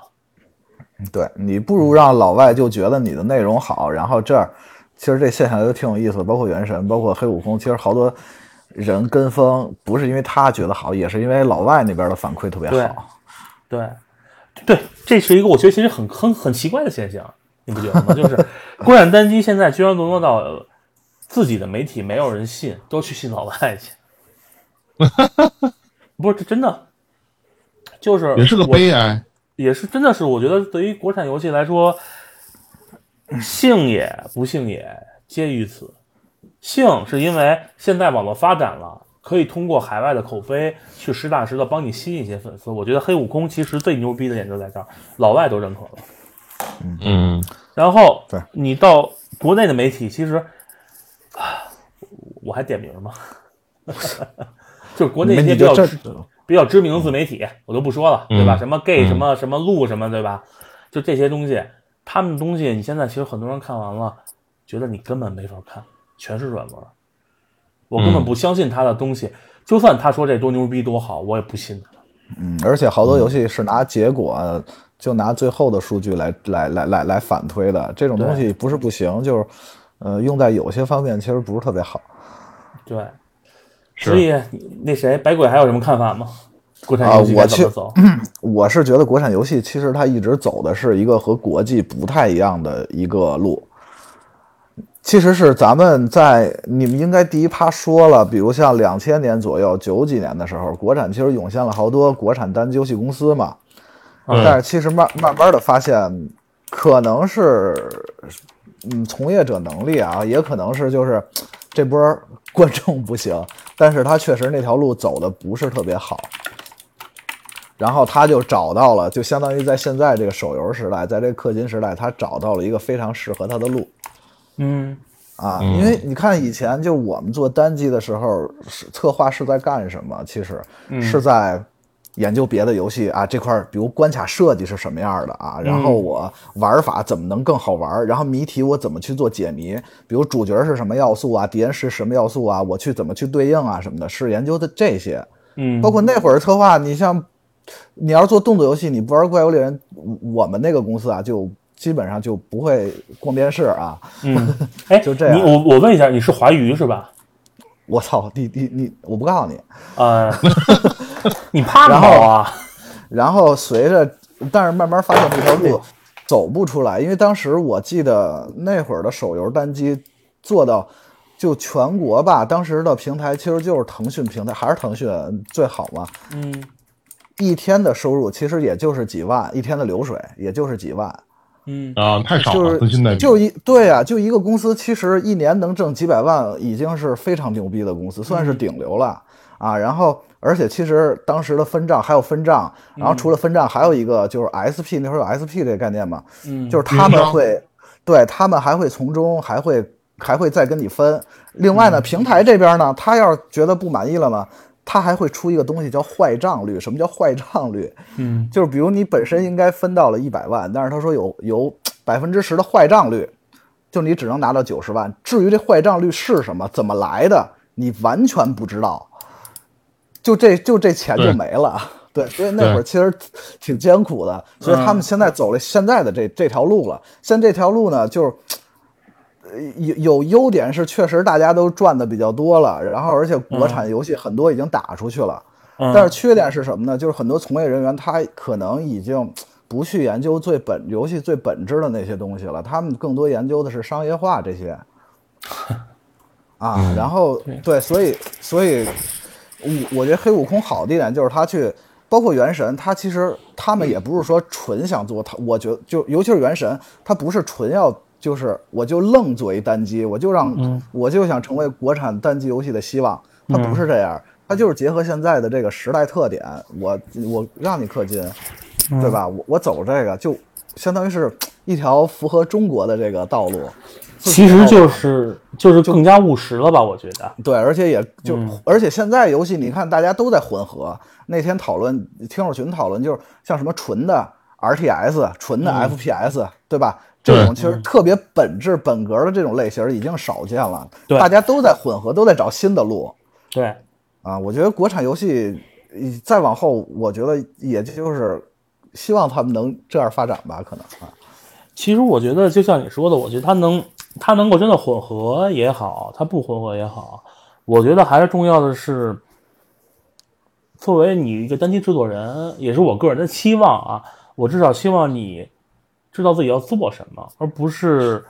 我随时随地的我就会去转变我的想法，我去试错，我去异想天开。游戏单机游戏再怎么样，它也是一个产品，它也需要落地的。嗯，OK，我觉得有有有那种脑洞其实是个好事儿，但是千万不要去想啊，你不做出来就你傻逼。我的我想法是完美无缺的。嗯，我觉得这个是现在可能很多号称逐梦的这些单机制作者应该注意的。就我觉得这件事儿可能包括在一个 indie game 中也会有这种这种状态。包括其实今天说、说那那个悟空，也就也不是纯喷他，就是肯定是希望他好。另外就是还是对他表示担忧。对，嗯，担忧，我觉得担忧这事儿，我觉得真的是该担忧了，因为我感觉 PV 二真的是比 PV 一下降了一个等级。嗯，另外就是我觉得，就算悟空出来，其实也未必有很多的呃其他的国产能成，因为现在这个团队一个大团队想成一款特别在现在这这个市场成成一款特别激进的东西，不是特容易特容易一件事儿呃，对你觉得为什么？你觉得是为什么呢？啊。你觉得为什么呢？呃，就我觉得，嗯呃，后来的开发，就一旦啊，比如悟空嗯它成功了，嗯，我就希望是后后面的这些开发者嗯不要跟风，就还是想清楚自己要做什么，不要是觉得那个 哇悟空成功了，那我们也这样往上堆，那最嗯后可能没准又又退回来了。啊，我觉得。可能会很高的几率，因为我都可以预感到了。我不知道这个东西该说是游戏圈的尿性，还是说该说是中国这个游戏圈的尿性。就是一旦一个游戏成功，立马就说我们对标黑悟空啊，不是黑神话，原神出来了，我们对标原神。但是他妈的，他们根本不理解他们东西是怎么做出来的。嗯，就说我就想对标，但是他们对标的，你分析过这个游戏为什么能成吗？没有人分析。这个也是我现在特别担心，黑悟空、呃、黑神话成了，它可能会促进国内单机圈的一个蓬勃发展。它它肯定是一个炸药桶，我觉得。当然这是正面意思，把东西引爆了。但是另一方面就会看到，你可能会看到很多，就包括现在这些自媒体，他们就开始吹啊，我们又要开始发现游戏，这个游戏我们宣传宣传什么？我们要对标黑神话，我们要做比它牛逼。我们这毛，它那一根儿，它可能那个毛精细到五十毫米，那我们那毛精细到五十纳米。但人家根本不是靠这卖，靠这这东西固然是卖点，但它本身的卖点并不是这个。嗯嗯嗯，说白了就是你的技术最终还是要落地执行，成为一个优秀的作品才行。对对对。所幸啊，我觉得技术是不行。嗯，对，所幸就是我觉得国产游戏现在我能看到它慢慢的在变好，这其实。我我我一直在看，所以我是这么觉得的啊。嗯你看最早最早的氪金游戏，它并没有什么玩法，嗯最早就国产的这些，包括手游也好啊什么的，它嗯氪金起来了，没有什么玩法，就是我花钱多我就牛逼。但是随着这么些年过来吧，嗯你发你发再加上几个好的产品出来，算是标杆了。你发现就大家慢慢能理解这些事儿了。比如像可能老板，尤其是老板，他可能理解哦，为什么一个抽卡游戏他的那张卡没有装备系统。嗯这个可能放在以前，你很难。你要是想立这么一个项，你很难跟老板解释清楚。包括现在也有很多很多老板，他很不理解，为什么咱们这游戏就没有装备？为什么比如《明日方舟》它就没有装备？你你你，慢慢的，其实这些随着那些一些好游戏出来，我觉得这个概念已经慢慢大家在进化。对还有就是说，你发现确实在玩法上、在设计上、在内容上，那些细节也慢慢是在进化的。你看早期就是没什么玩法，可能就两边啊播个片儿就完了。对那其实就是个养成游戏，那都不算什么，对吧？看，但是现在你发现，可能离单机的那些，尤其是国际化单机，它三 A 的那些要求没还离得还有点远，但是你能发现玩法已经在逐步的在进化了。比如像王者荣耀，它其实氪金影响平衡的成分没有太多了，包括、包括原神，它有自己的玩法，有有嗯包括其实什么崩三呀、战双啊嗯。这些，他们你看战双，它有就它那玩法不管好不好吧，但是嗯它确实开创了一个自己的玩法，包括明日嗯方舟，对它那个它那个塔防可能放到跟单机的那种塔防比起来，它还是缺一点东西。但是你能发现他们在做这个进化，也是因为大家越来越卷，对越来越卷，那怎么办呀？技术可能到瓶颈了，那我只能再往别的地儿再往上做了啊。其实我是觉得，可能未来的发展，国内单机大爆发，如果大爆发的话，应该是在手机上，因为我觉得现在就是手机上单机实际上是真的是一个蓝海。嗯，但是有一个问题就是，还有一个问题是绕不开的，这个问题真的我觉得绕不开，就是盗版，特别是安卓。啊，对对，又说到这个问题了，对对没想到是在 PC 上你会被那什么，那对对。手机上也会被那什么。对，所以就是这个悟空，他就算成功了，它嗯卖的可能也未必比一些手游卖的能好，呃，可能是肯定的，我觉得。那我觉得几乎是一定的，但是它可以至少能够攒出一个名声来。对，对，其实我我其实我一直觉得，就是说，如果国内现在真的想做单机，不如花钱去去买名声，先要把名声买起来，然后之后你才可以真的去想办法，我怎么去做一些更牛逼的东西。你有但是想做但是想做这种这种的事儿太少了，而且都可能现在这个时代做这种事儿的人都是跟他们那主创是比较偏执的那种人，可能。对对，我觉得就是，其实现在包括你说腾讯，就说说回投投资这个问题啊，其实腾讯投资好，它一面是在什么？它不过多干涉你，当然前提是你得真的值得别人投资，啊，嗯，不然的话，真的我觉得就会导致一个问题就，啊，完蛋了。好，那么我们现在有请了一位啊，下面的听友，哎，牛子哥啊，啊，牛子哥晚上好啊，怎么啊，怎么这么开心啊？别？别别别别，就是刚刚说到那个未来手游上，如果就是嗯。你们说的是单，如果说单机，或者说应该说是高品质单机偏单机玩法的类三 A 类游戏，在手游上在手机上发展可能是个偏蓝海的话，对，不用提到盗版这一点，我倒认为盗版这个事情应该不用怎么担忧，嗯，因为因为现在基本上就是渠道这边就是每一个手机的厂商，他们都是希望你能够把包安装成我自己的那个。嗯。那这种情况下，其实现在逐年来说的话，能够使用盗版的手机是越来越少的，只有那些非常喜欢玩机的人，他才会刷机嘛，刷机加 root，、但这个操作现在已经越来越少了。就嗯嗯对，我们现在基本上来说的话，渠道那边都已经非常安全了。当然，啊前提是你愿意跟渠道分一杯羹，那渠道一定会照对把你好好照的好好的。嗯这个是一个点。然后就是版号这一块到呃，对吧？大家都懂，这这个这边很很难处理。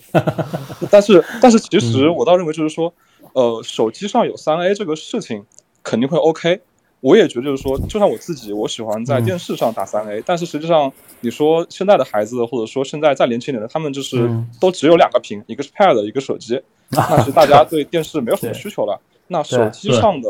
三 A 类玩法一定是会逐渐起来的，但是也有一个大势所趋的问题，则是嗯。我们所珍视的三 A，或者说我们喜欢这种单人体验的内容丰富的游戏，它的嗯。发展格局是在于说，过去网络很差，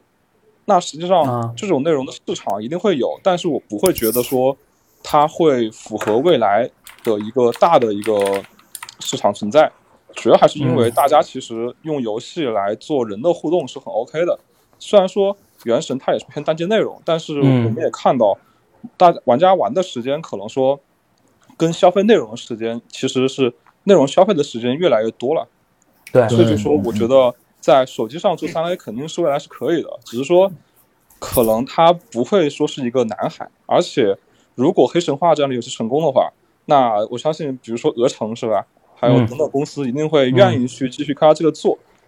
那就算他们就像你刚才说的，就是他们会说，我就对标黑神话，那我也认为在资本的推动下，最上最最差最差也会有一两个出来很棒的作品。而不是说嗯。我就是悲观的觉得怎样。其实现在大家只是需要有一个愿意去以生赴死的人，说我就是不要命，我冲出来，我把枪打了。那我相信只要这一枪成了，那大家就一定冲了嘛。其实这个事情跟原神是一样的，对对对原神还没出，大家都骂，但是原神一出来了，我操，为什么原神不在鹅城？啊，这个情况。好了好了，溜了溜了溜了。好好，好哎，感谢牛子哥啊！还有哪位听友们想上麦的可以举手啊？就这个咱们随时。嗯啊然后刚说牛子哥说那个嗯没错，就是现在的问题就是，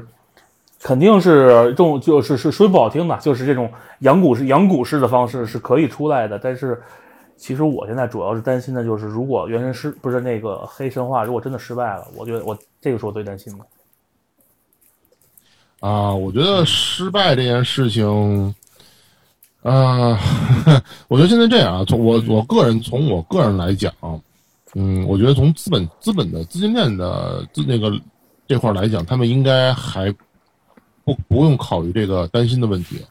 嗯，但是就是暂时他们不愁这事儿啊。对，但是现在就怕一个就是后边的这个项目管理问题可能会是一个比较严重的事儿，因为毕竟咱们嗯国内可能还缺乏一些大型的呃三 A 的这个成功项目的这个经验，对，特而且管理所有的对，而且所有的主导管理还都是国外的厂商在做，比如说育碧，对，对而且虽然他们他们做了很多事情，但是我们毕竟自己就虽然上海育碧啊，其实做过很多呃三 A 大作，嗯，但是都是在育碧的这个框架之下完成的，没有说我们自己独立出来去去做这个，还是少，嗯还是少，经验还是少。而且而且随着这个游戏成本越来越高了，你发现其实不光国内，国外其实这种翻车的也挺多的。嗯，没错，嗯，对，这翻车，我觉得翻车是人之常情，就是你看多了之后，你会发现全世界都是草台班子，二零七七从上到下，不，从上到下，啊，全世界其实都是草台班子，只是说比谁比谁比谁更草台而已。啊，是的，是的，是的，确实是 爆言，你这是呃，不是不是爆言，就是说对吧？就就就政治上我就不说了，最近的政政治事儿大家都能看见了，对吧？就是但就就谁比谁草台嘛。但是我是这么觉得啊，我觉得就是说，呃，国内的游戏圈因为人才的这个成本上涨以及人才质量上涨，就是其实把嗯国外的游戏圈也带卷起来了。我觉得这个是一个好事儿哈。对，我们我们终于把通货膨胀输出出去了。嗯，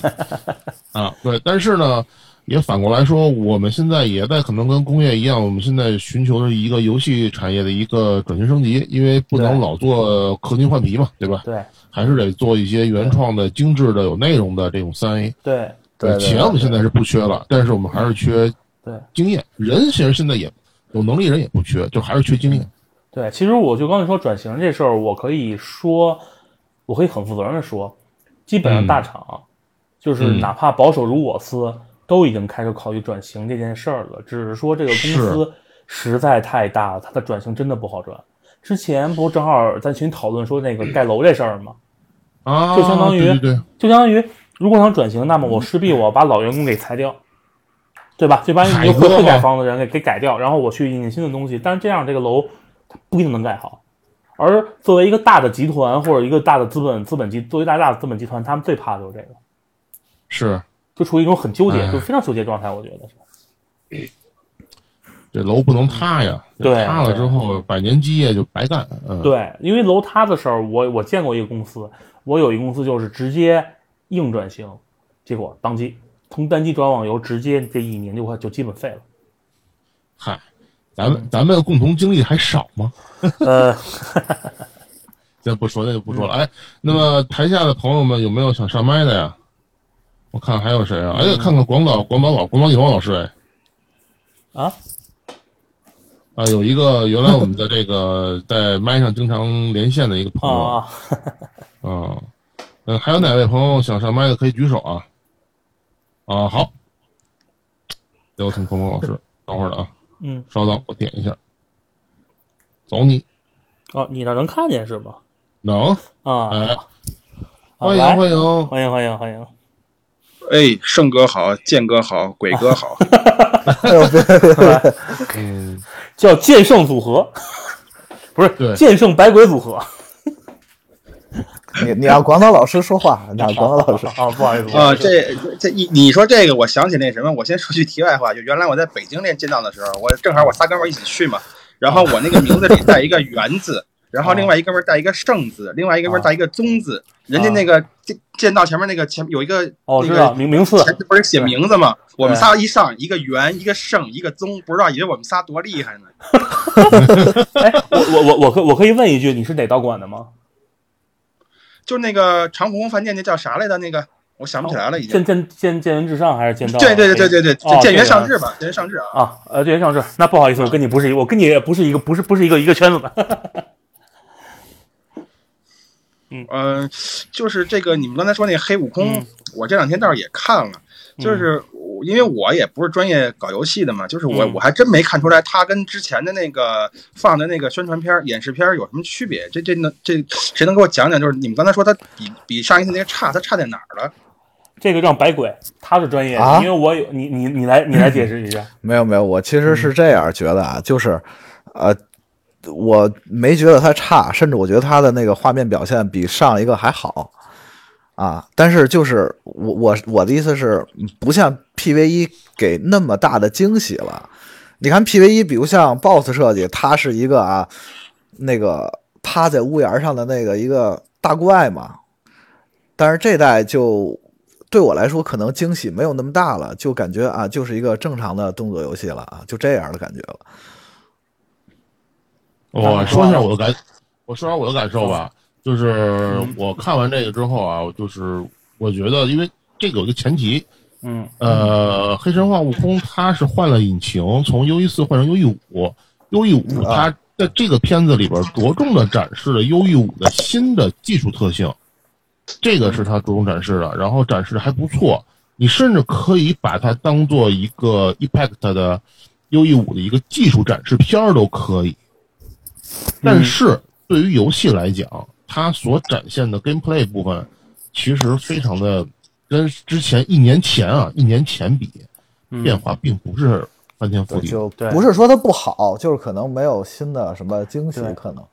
简单的说，就是我可以我看他人，我觉得他可能这一年他做东西了，做了吗？做了。他做了什么？他做的是环境场景，真正的核心的 gameplay，这是我们就是你玩游戏嘛，你玩的什么？玩的 gameplay 嘛。然后 gameplay 部分并没有任何特别让人惊艳的东西，就是可能以前一样哦，没有什么区别，然后到现在看还是差不多的东西。反倒是其实嗯对反倒噱头是昨噱头比反反倒那什么反倒是反倒是昨天他发的那几个就是充满 bug 的花絮，我觉得那个在云雾里割草，倒还让我觉得有点意思，感觉跟以前不太一样了 啊。嗯哦，这样啊。对，就是因为我特别喜欢就是类似《刺客信条》这样的游戏嘛，就是哦其实 我啊、我我刚看见它的时候，我是我是拿它去跟《刺客信条》比的，就是我心里会充满一种期待，就将来它做出来之后会不会像《刺客信条》那种感觉的，我是特别有这种期待的。其实我觉得可能《刺客信条》的几率会低，就是我主观评价，它可能更多的是想做魂，或者说忍龙。哦我觉得可能忍龙的概率会更大一些，对但是它实际它那个能做到忍龙几成，这个我现在先打个问号。他那个策划不就是一个特别喜欢忍龙的嘛啊？嗯，为什么不能是战神呢，同志们？因为战神实际上比他要更 RPG 一些，我心而且而且暂时没有看到他的一些解谜的，像战神一样解谜的东西，因因为战神不是一个哦主打纯动作的游戏。对它也不能像鬼泣一样。呃，鬼泣还有点接近，对，但是鬼泣主要是它战斗方式，它是冷热兵器切换，它强调了这个。嗯但是作为这个黑神话来说，它更倾向于忍龙。为什么？只有冷兵器和它自身的一些忍术或者法术之类的去衔接战斗。嗯对，哦而且呃不不过有一点，我觉得还我还挺，我有两点吧，一个是它确实是唤起了包括这个房间里在座的一些这个做游戏的人的一些希望和一些热血，我觉得这一点特别好。还有一个就是他确实把中国文化，我觉得展示的还挺好的，嗯，就是他把一些比如像那个拔毛啊，包括那个 这次这次这次 PV 的那个画地为牢啊。啊，对吧？他把这些其实我觉得能做出来，我觉得这个是他我特喜欢的地儿。嗯，然后看来又有人要发言了，下一个还是哎，龚老师还有什么想聊的吗？就就想呃，暂时呃，先让别人说，先让别人说，我再琢磨琢磨。啊嗯。行，嗯，呃，我单纯只是想问一下，就是感觉其实黑神话这两个 PV 放出来，它的核心玩法应该是没有定的吧？就目前的战斗就是 gameplay 部分，嗯。只看到了那个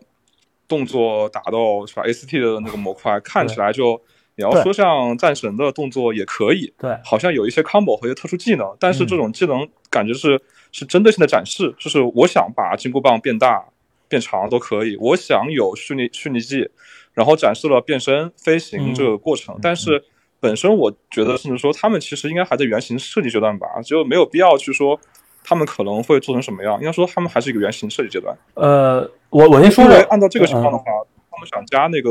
想加那个解谜，应该也是可行的。但但感觉现在更多是营造出一个故事感，对就是我要嗯讲一个符合黑神话的世界观的感觉。他们这两次 PV 纯纯粹粹就是为了宣传。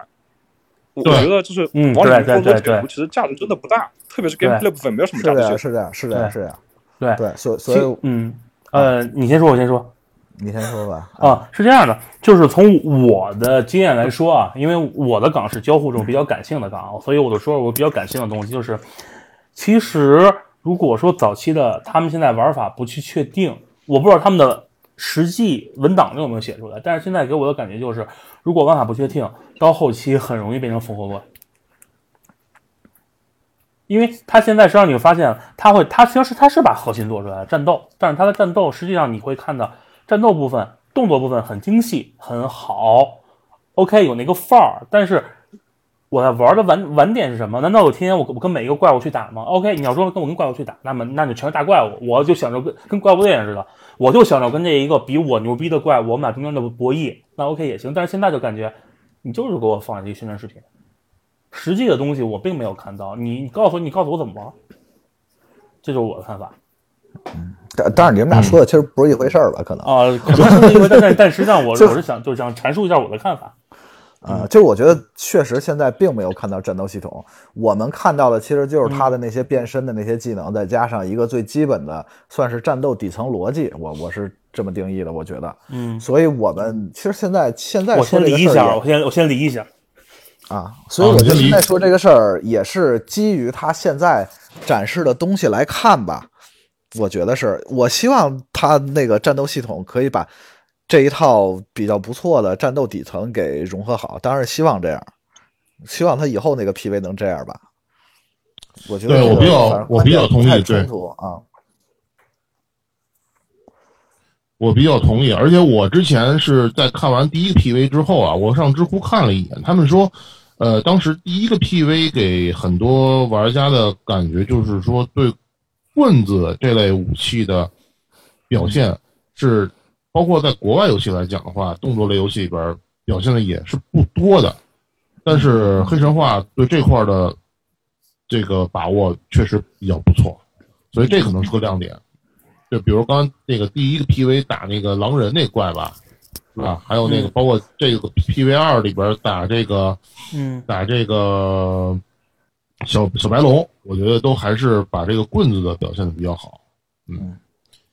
好，那么下一位朋友，这个什么郑宇没事，勋勋，爷然后，勋爷，哦我是建哥的朋友啊，哦，你好，你好，你好，不就是是你关我麦干嘛？没事，我怕你吵。行，你说吧，嗯就呃，我就随便说说啊，就那他这个他今他今天放的那个片儿吧，十二分钟的那个，其实我也是，我今儿晚上的时候抽空我才看的，就是那个工作日实在是太忙了早上，然后对，我先大概简单自我介绍一下，我是一个前从业者啊，就是我之前是给是给一个国内的某家发行商兼销售商去做新媒体的啊，就是就是你可以理理解为是一个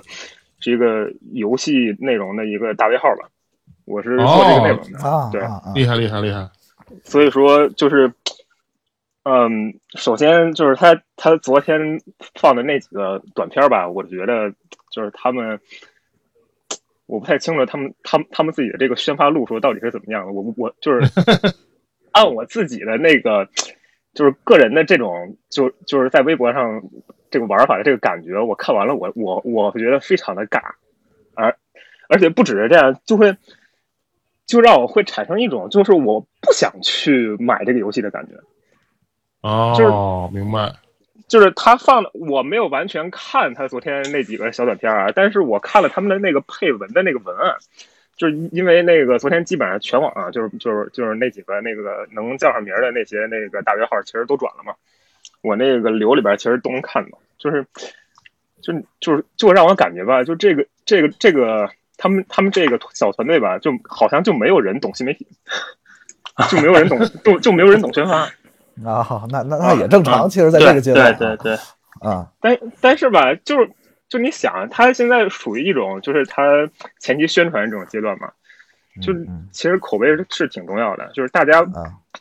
不光是看你本身游戏内容质量怎么样，就是你你吹的好，就是你你比如说你小文案写能写出花来，那自然是一种锦上添花的感觉，其实是比较好的。但是相反的，就是如果你自己配文就就就感觉很生硬啊，或者说感觉很莫名其妙的话呢，可能就会起到一个适得其反的一个效果。反正他他昨天发的这些东西吧，在我个人来看，就是以我个人的观点那个及经验吧，我就会觉得非常的莫名其妙，就就会让我产生一种非常抵触的一种情绪。对，嗯，然后其次就是。呃，他这个片儿我看了，就是刚才那个大圣那边说说说，感觉他从 U E 四换到 U E 五就非常危险嘛。其实我个人感觉吧，其实以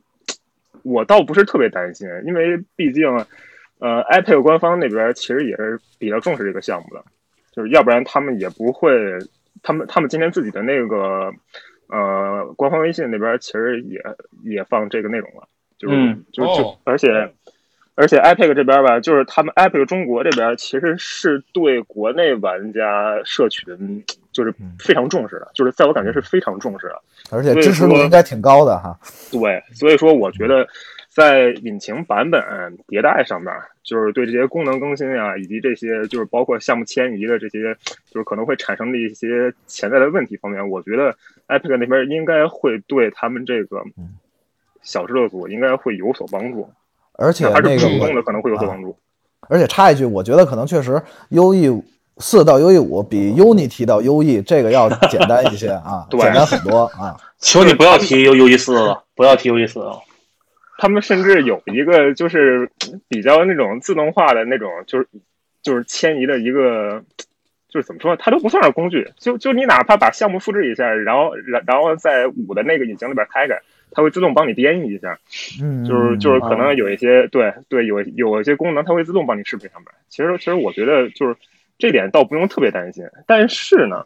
就是它这个它今天这个十二分钟这个片儿吧，我看完之后吧，我也感觉非常一般，就是我完全不觉得有任何惊艳的点，就是就是嗯，主要是吧，就是他他他今天展示的。绝大部分内容都是在某些看似比较宏大的场景里边去跟某一个 BOSS 打，嗯，对，啊，就是我不想吐槽他，他他的那个游戏机制，还有那些动作怎么怎么样，我就想说他的这个，就是他整个的这个地图，就是，呃，iPad 有一个合作方叫 Megascan，它是一个。啊，对，它是一个那个就是三 D 扫描真实素材，然后并且免费提供给开发者的一个这么的一个平台，就是里边会有茫茫多的那些非常真实的，就是取材于现实世界中的一些，呃，可以现成使用的模型，就直接导到引擎素材库。对对对，素材库。呃，它这个就是那个悟空这个游戏吧，就是包括今天放的这个片儿，以及它上次第一回的那个 PV 里边，其实说白了。我完全有理由相信，它绝大部分的素材都是从那个库里边拖出来的。哦，赞同赞同赞同，对吧？也就是说，这个这个这个就让它这个小工作室的呃工作量会极大的减少，并且我觉得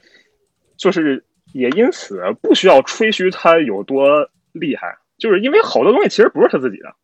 并且我能看出来这个肯定不是他自己的，就是尤其是那些比如说石头啊、沙土啊、泥，然后就是就是以及草，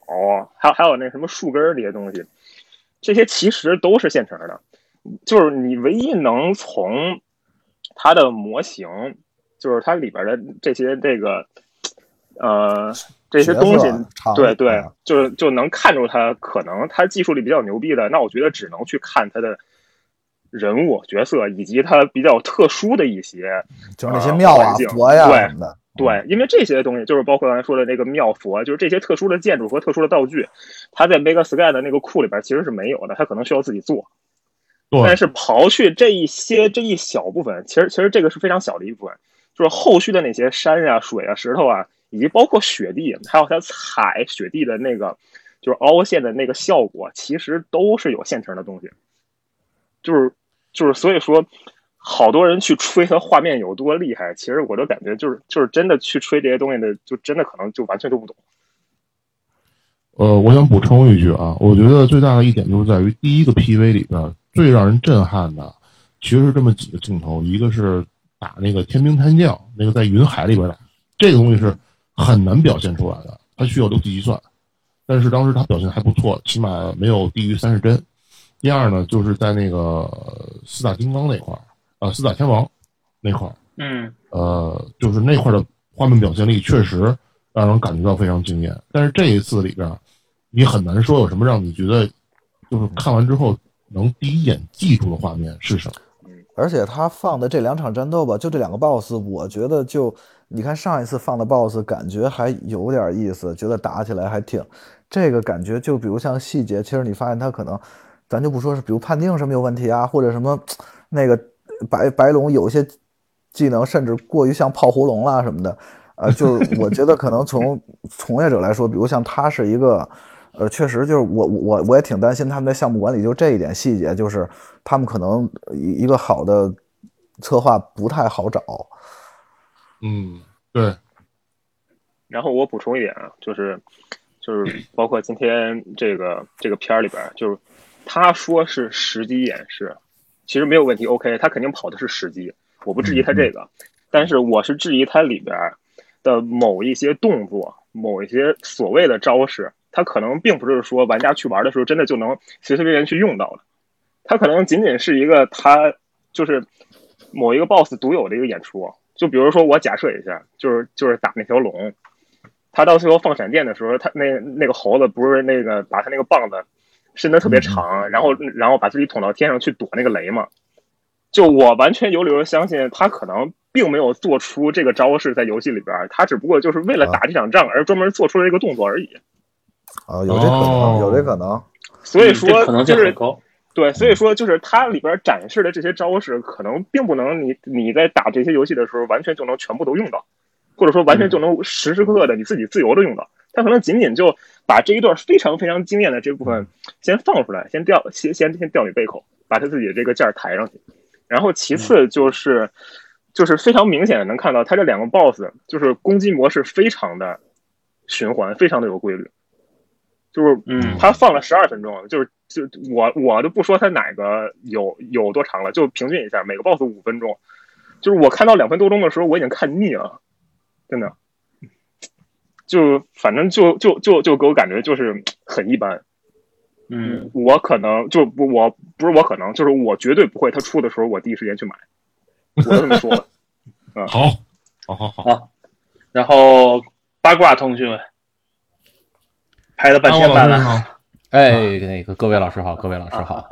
那个我我基本上是从头听到尾啊。这个大圣在朋友圈一转发这个房间，我就赶紧我就说我必须得预定，知道吧？谢谢谢谢谢谢谢谢谢谢谢谢谢谢。我我坐在头排小板凳我听，这是这样，是因为那个大圣跟那个剑桑啊，一开始就上来先捋了一下咱们整个这个游戏或者说国内接触到这些游戏的一个历史吧，就听得我是叫热血沸腾。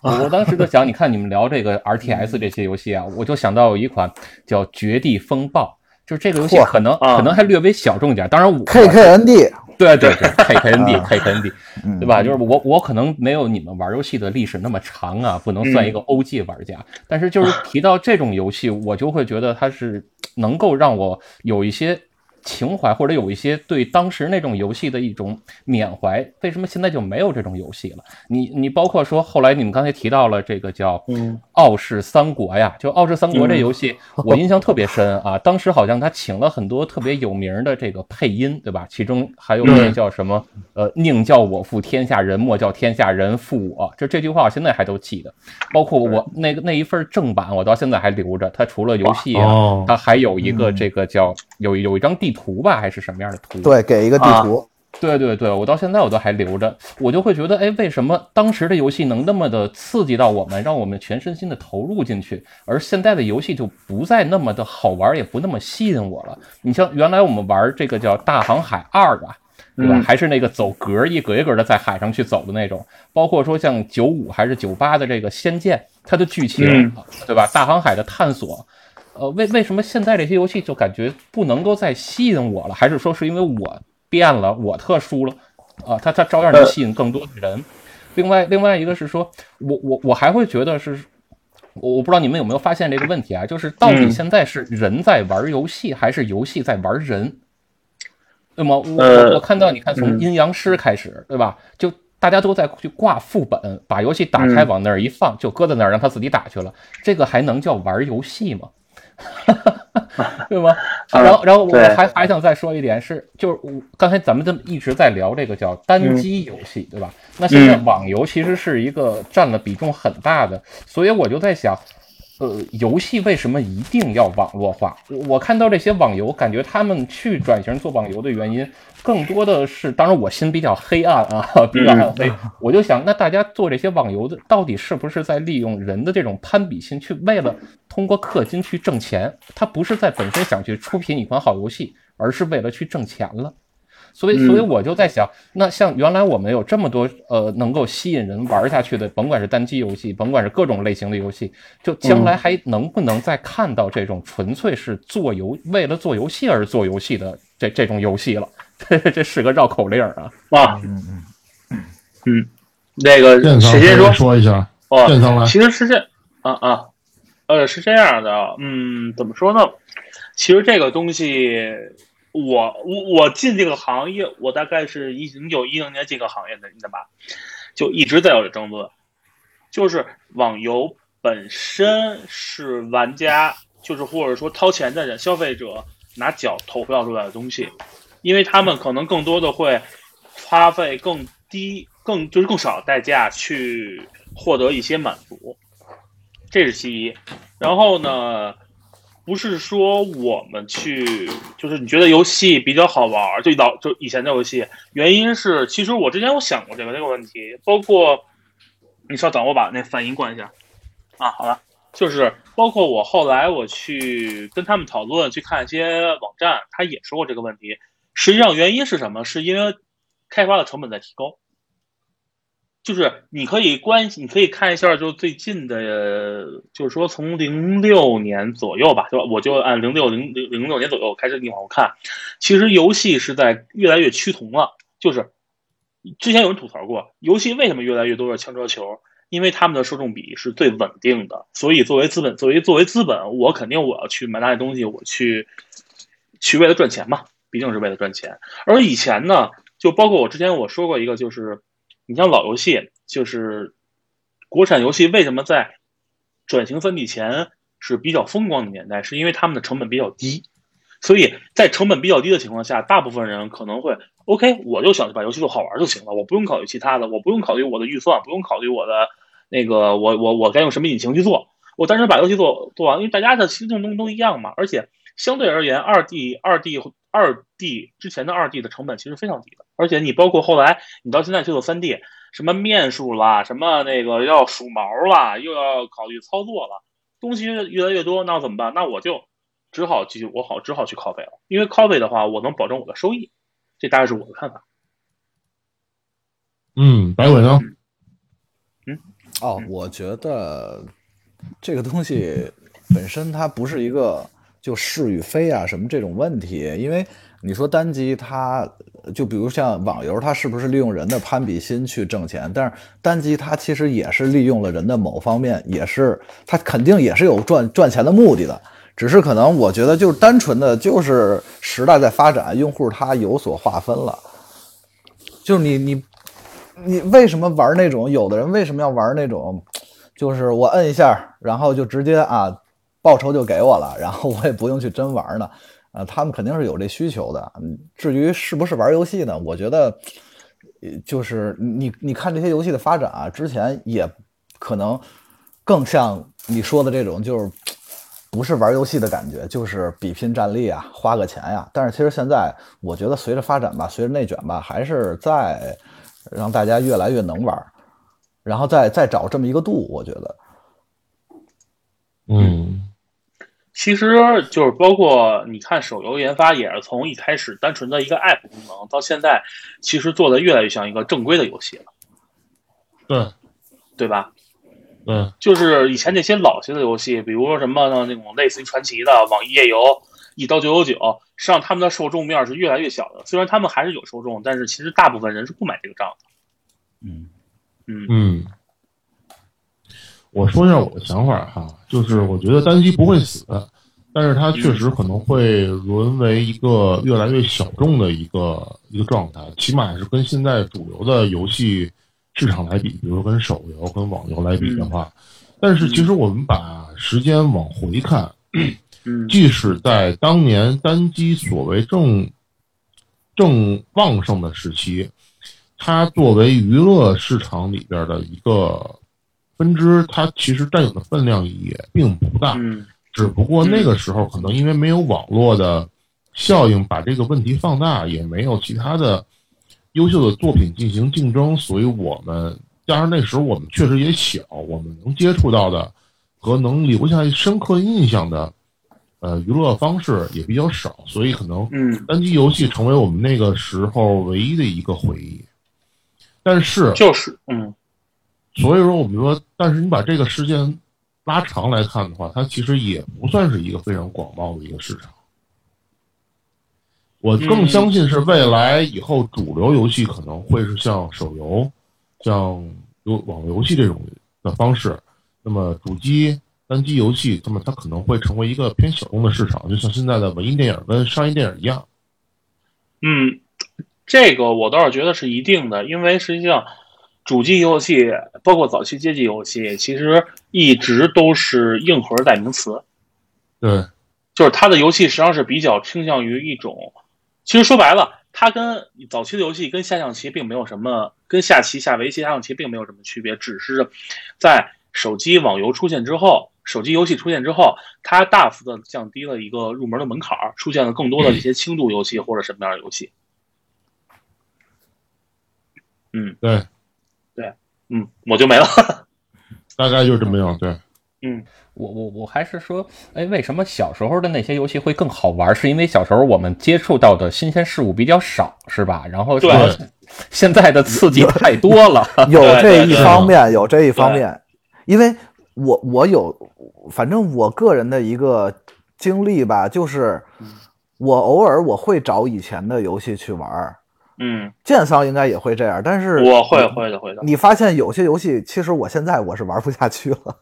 对，呃，是这样的，就是我刚才也说一点，就是因为你早期相对而言你开发成本比较低，所以可能包括技能限制，可能更多的相当于我既然画面做不好，那么我就去更多的做内容。但是现在有一个问题，就是可能很多。玩家或者说新生代玩家，他们可能更注重一些其他的东西了，不注重就是为什么有些人说讽刺任天堂，就是说他妈任天堂满屏的游戏性，就是讽刺任天堂画面不好嘛。但是实际上就是翻过来说，就是只有少数的公司在保证画面达到一定基准的情况下，他用心的去做一些内容，让你觉得好玩、觉得有意思，而不是用画面就是用这个驴分袋、表面光，表面看起来很好，但是里面他并没有好好做。很多可能是基于这个这个原因，你可能会觉得以前的游戏比较比较好玩一些。对，因为因为以前的游戏单纯，而且以以前的游戏确实，它从玩法上就是都在追玩法，比较纯粹的这种。对，然后但是现在其实包括用户，其实他的要求可能都不一样了。有的用户可能就想看这个电影，要要不你看像什么底特律、化身为人这种，对吧？他也有很多的用户群嘛。嗯。对，所以所以所以我挺好奇的啊，就是我我觉得你们说的都特别好，呃，但是我挺好奇一点是说，基于这样的用户需求的一种分化，有些人可能会更少数的人硬核玩家还会去选择，呃，坚持我要选择的游戏就是这种剧情走向或者关卡设计走向。那更多的人可能现在都会去看我的画面怎么样，就像你们说的，我我有没有光追啊，我有没有各种的效果？对，那那你们会呃觉得这是一个好现象吗？呃，我说实话，如果从我的经验来说，我不觉得这是好现象，因为它相当于就相当于你去看你去看一本书，打个比方，就是，但是我说句不好听的啊，我不知道，如果诸位有那个小六的粉丝，不要打我啊，就是郭敬明的书，它好看吗？好看，但是你你细品啊，是吗？其实它行，没事儿，不是当时的 当时对于当时的我，当当时的我其实还是很有还很好的，但是你细品这个东西，其实它毫无营养。就跟现在的那个那个大部分有些游戏似的，过于注重表面，然后里面东西一点没有东西。我那我玩我在玩什么？我不知道我在玩什么。对，就我是想法。对，我是觉得这个事儿就不要就没必要咱们单独去看，因为很多游戏其实它还是其实是画面在成本下吧，画面和玩法、游戏性取了一个度，它也不是说纯这个啊就画面好，其他的是垃圾。这种游戏也挺多的，但是很多玩家他也。不会买这种账的。呃，说一下我的想法，我觉得这个怎么说呢？呃，还是刚才那句话，任何好的技术，它要想转化落地成为好的产品，它是需要有强大的执行能力和经验的，就这意思。要不然的话，一个好的技术，就像你们说的，画面非常好，其实画面好，其实也就说明它的美术技术好。但是呢，它没有转化成为优秀的作品，对吧？嗯，说明哪肯定哪块还是缺少短板。啊，这个我想起来一个问题，就是还有一个是我单说国内啊，只说国内，有一个问题是，从业者的上限越来越低了，因为就是公众所周知，游戏行业是一个比较高薪的行业嘛，而且你包括现在去面试，你去问一些。比较年轻一些的面试者，他们可能玩的最多的是王者荣耀，只知王者荣耀而不知刀塔或者撸啊撸，或者说玩什么游戏呢？呃，玩手机什么什么这这这氪金那这游戏那游戏，但是你说你玩过魔兽吗？没玩过。魔兽什么垃圾？我不爱玩。当然魔兽现在可能就点一时垃圾，但是 我只我我只说这个意思。幸好毛姐不在群里啊。对，就这种情况导致的就是国内的好多时候上限其实很低了，已经被压到，或者他们只说只认为哦，手机游戏只这么做，但是其实这个手机游戏完全可以不用这么做，它可以做得更好。呃，我接着剑上这个话题，我继续拓展一下啊，我觉得现在呃出现这个问题的原因在于很多从业者，我们是一个断档的这么一个现象存在。很多新进来的小朋友们，他们没有过一段历史，甚至他们不知道这段历史。就像今天我们在听友群里也聊到这个事儿，就是说，现在很多的 B 站 UP 主在做游戏考古，竟然发现这块有很大的流量市场，就说明有很多人在以一个很猎奇的方式去看这件事儿。他并没有说，因为有一个游戏考古视频把游戏带火了之后，这游戏在死了多少年之后还能复活？没有。但是很多人会会会看，会点赞。但是，你再反过来看，这些曾经玩过这些游戏的从业者们，可能很多因为各种各样的原因，他们最后坚持不了，坚持不不能坚持继续做游戏做下去了。所以那段记忆对于整个游戏行业开发游戏行业来说，就是个断档。嗯，对，这个这点我承认，就是现在我觉得已经是有些断档了，就是说你会发现。玩这玩这种硬核游戏的人反而是少数，其实大部分人更多的是倾向于去玩手机游戏。不论不论因为什么原因啊，我当然原因我不论，我只说这种状况。尤其是我发现，尤其是我发现跟很多九零后甚至九五后的这些从业者们聊天的时候，当我提起一款我在十几岁时候玩过的游戏，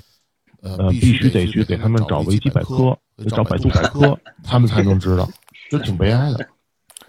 哎，这个。呃，对，一方面是这样，一方面可能也是因为现在分工确实多样化了，所以，呃，有在拆的更细的一些，呃，包括策划吧，包括从业人员吧，他可能，呃，在某些工种上，他不需要那么多的那个专业，就玩游戏的这种审美也好，经验也好。但是其实核心肯定还是得靠这些人。他们就是有一些快餐化的团队吧，他们其实对招人的时候，对这些标准卡的根本就不是特别高。嗯，因为他们觉得，比如对，比如数值特化，你能拉表不就完了吗？啊，对，很有可能，很有很有可能。嗯但是他们是不知道，其实数值策划，它拉表的前提是我要对这个系统有一正确的理解，然后我才能去拉，而不是随便拍脑袋能拍出来一个表。所以说有所以我觉得时候它就是一种自上而下的，就是你顶头的人，他可能压根儿就有点问题。然后，然后，然后以至于招过来的人其实也有问题。然后包括就是刚才说说现在好多小孩儿都不知道以前的游戏，并且有现在有一种趋势，就是他们无所谓，他们知道不知道，对，就他们啊他们不在乎。你以前玩的游戏怎么着，我现在看都不想看，因为它太对它太老了，它太旧了，对它已经就是跟跟现在小孩的审美根本就不搭了。对，而且还有一个问题就是，他们当他们认为想法，哎，这个 idea 不错，我去做，然后你会发现，哎，这不是十几年以前某个游戏已经用过了吗？对，对可能 FC 现在都已经用过这个问题了。对你就会发现，其实现在的这些孩子都挺聪明的，而且嗯技术也不错。包括你看那些，尤其是一些我司一些啊，刚刚毕业还实习期的那些什么原画啊什么的，嗯，真的画的都巨好。但是其实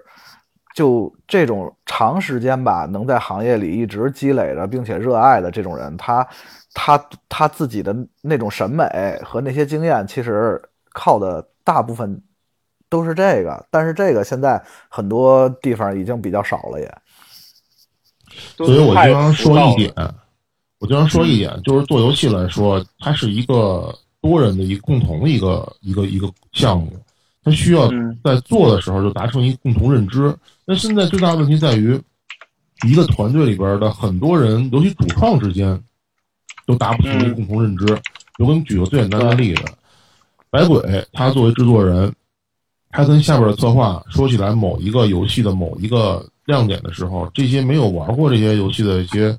小同学们，他们都不知道百鬼在说什么。那这样的话，百鬼还得不断的去找游戏给他们去普及这知识，对对只对只能这样啊讲历史，对嗯，这就耽误了很多时间。那如果说百鬼下边是剑桑的话，那么好说，我今天要做一个这么一个类型的东西，然后剑桑说你做这个东西的时候，可以加上一个另外一个什么什么什么的一个建议，哎，这样的话他们就达成一个共鸣。哟，我们俩能这么和谐呢？我操，那他妈这这这这不可能的。就说这意思啊。那这样的话，就是说这个这个游戏在开发的过程之中就会就会非常的顺利，就会起码就会少很多分歧，大家就肯定会少很多的这个来回的折返的这个这个这个事情。对，嗯对。但是现在最大的问题在于，很多嗯九零后、九五后的从业者们，他们确实没有过呃以往的这些开发经历和这些游戏经历。等于说，我们其实，在十几岁、二十出头的时候玩这些游戏，对我们后来从业来说是一个知识输入的过程，而我们现在是在进行一个知识输出的过程。但是这些从业者们，他们在是本该好好打基础的这些环节、这些岁月里边，他们没有一个非常好的积累，所以导致到最后的时候，他们输出的东西都是他们在临时去学习的东西输出的，就跟你考试之前去去背书一样，那肯定考分就不会那么高，对吧？对，很多很多策划都是这样。比如我想做一个什么系统，比如啊，举个例子，我想做一个战斗系统，那可能上面的人就跟你说啊，你就照你就参考一下这个啊，什么什么什么，然后他没玩过，他可能啊玩一会儿，然后去参考，这个是一个挺常见的现象。玩一会儿对对好的，一般都直接看 B 站视频。呃，然后呢，就可能你做法，你会发现他能拿点东西就完全照着照着 A 做的，维系一点不带变的。然后你改吧，他说因为这个游戏是这么做的，所以我们要这么做。然后我就会啊，但是但是我觉得啊，这算是我对我觉得咱我我我觉得咱们先收起这个行业抱怨，咱们那个还是让对对对还是让上麦上的嘉宾多说两句。对对，行，我们这边 OK 了。然后我补充一下啊，就是，嗯，刚才从制作方这边其实说了一些，但是嗯其实从发行方这边来讲，他他他对刚才咱们说的这些，就比如说啊，就是包括咱那个某些游戏，其实感觉就是就是咱们咱们这种人感觉它非常的水啊，就非常普通，然后随大溜，没有什么特色。但是很有可能在发行方、销售方那边来看，就是如果他们是他们的市场部门的那个领导是唯数据论，或者说非常自以为是的话，当然，当然这种其实其实其实挺挺普遍的啊，就就包 包括我的呃某一个上司其实也是这样的，之前就是就会产生这样一种现象，就是他他就是发行方的市场和商务去对某一款那个国内，比如说国内的那个独立游戏去做自己内部的一个一个研讨会，就比如说开会说那个说那个统计一下，感觉这个游戏能不能咱们这边发行，比如说。那么，如果要是市场这边占主导的话，市场这边一般都会，他们会把这个游戏的，就是比如说那个它的潜在的那个面向对象的画像是是什么样的，然后以及比如说它它游戏有什么玩法，然后以及制作组未来会添加哪些，他他他可能都会事先去了解到，然后再去。和他自己本身，他自己这个能够掌控的那个怎么说呢？用用用户群、玩家群嘛，就是就是他的潜在用户去做对比。嗯。然后，如果他他他那个销售渠道的这这些潜在客户、买家和这个这个独立游戏目前制作的这个内容有冲突，或者说未来会会发展成的某些内容有冲突的话，那么会有两种情况。第一种。就就是发行方直接把这个游戏摁死了，我们不卖这个游戏，你另找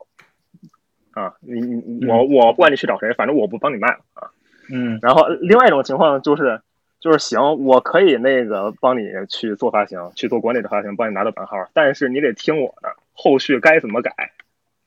嗯嗯。会有这种会会有这样一种情况，就是有些时候不只是那个，就是。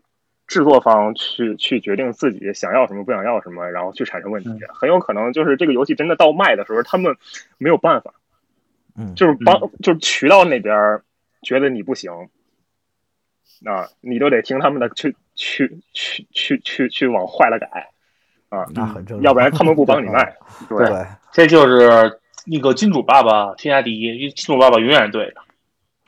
对，嗯，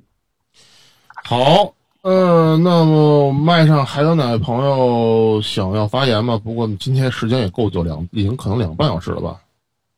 呃，差不多了，差不多了。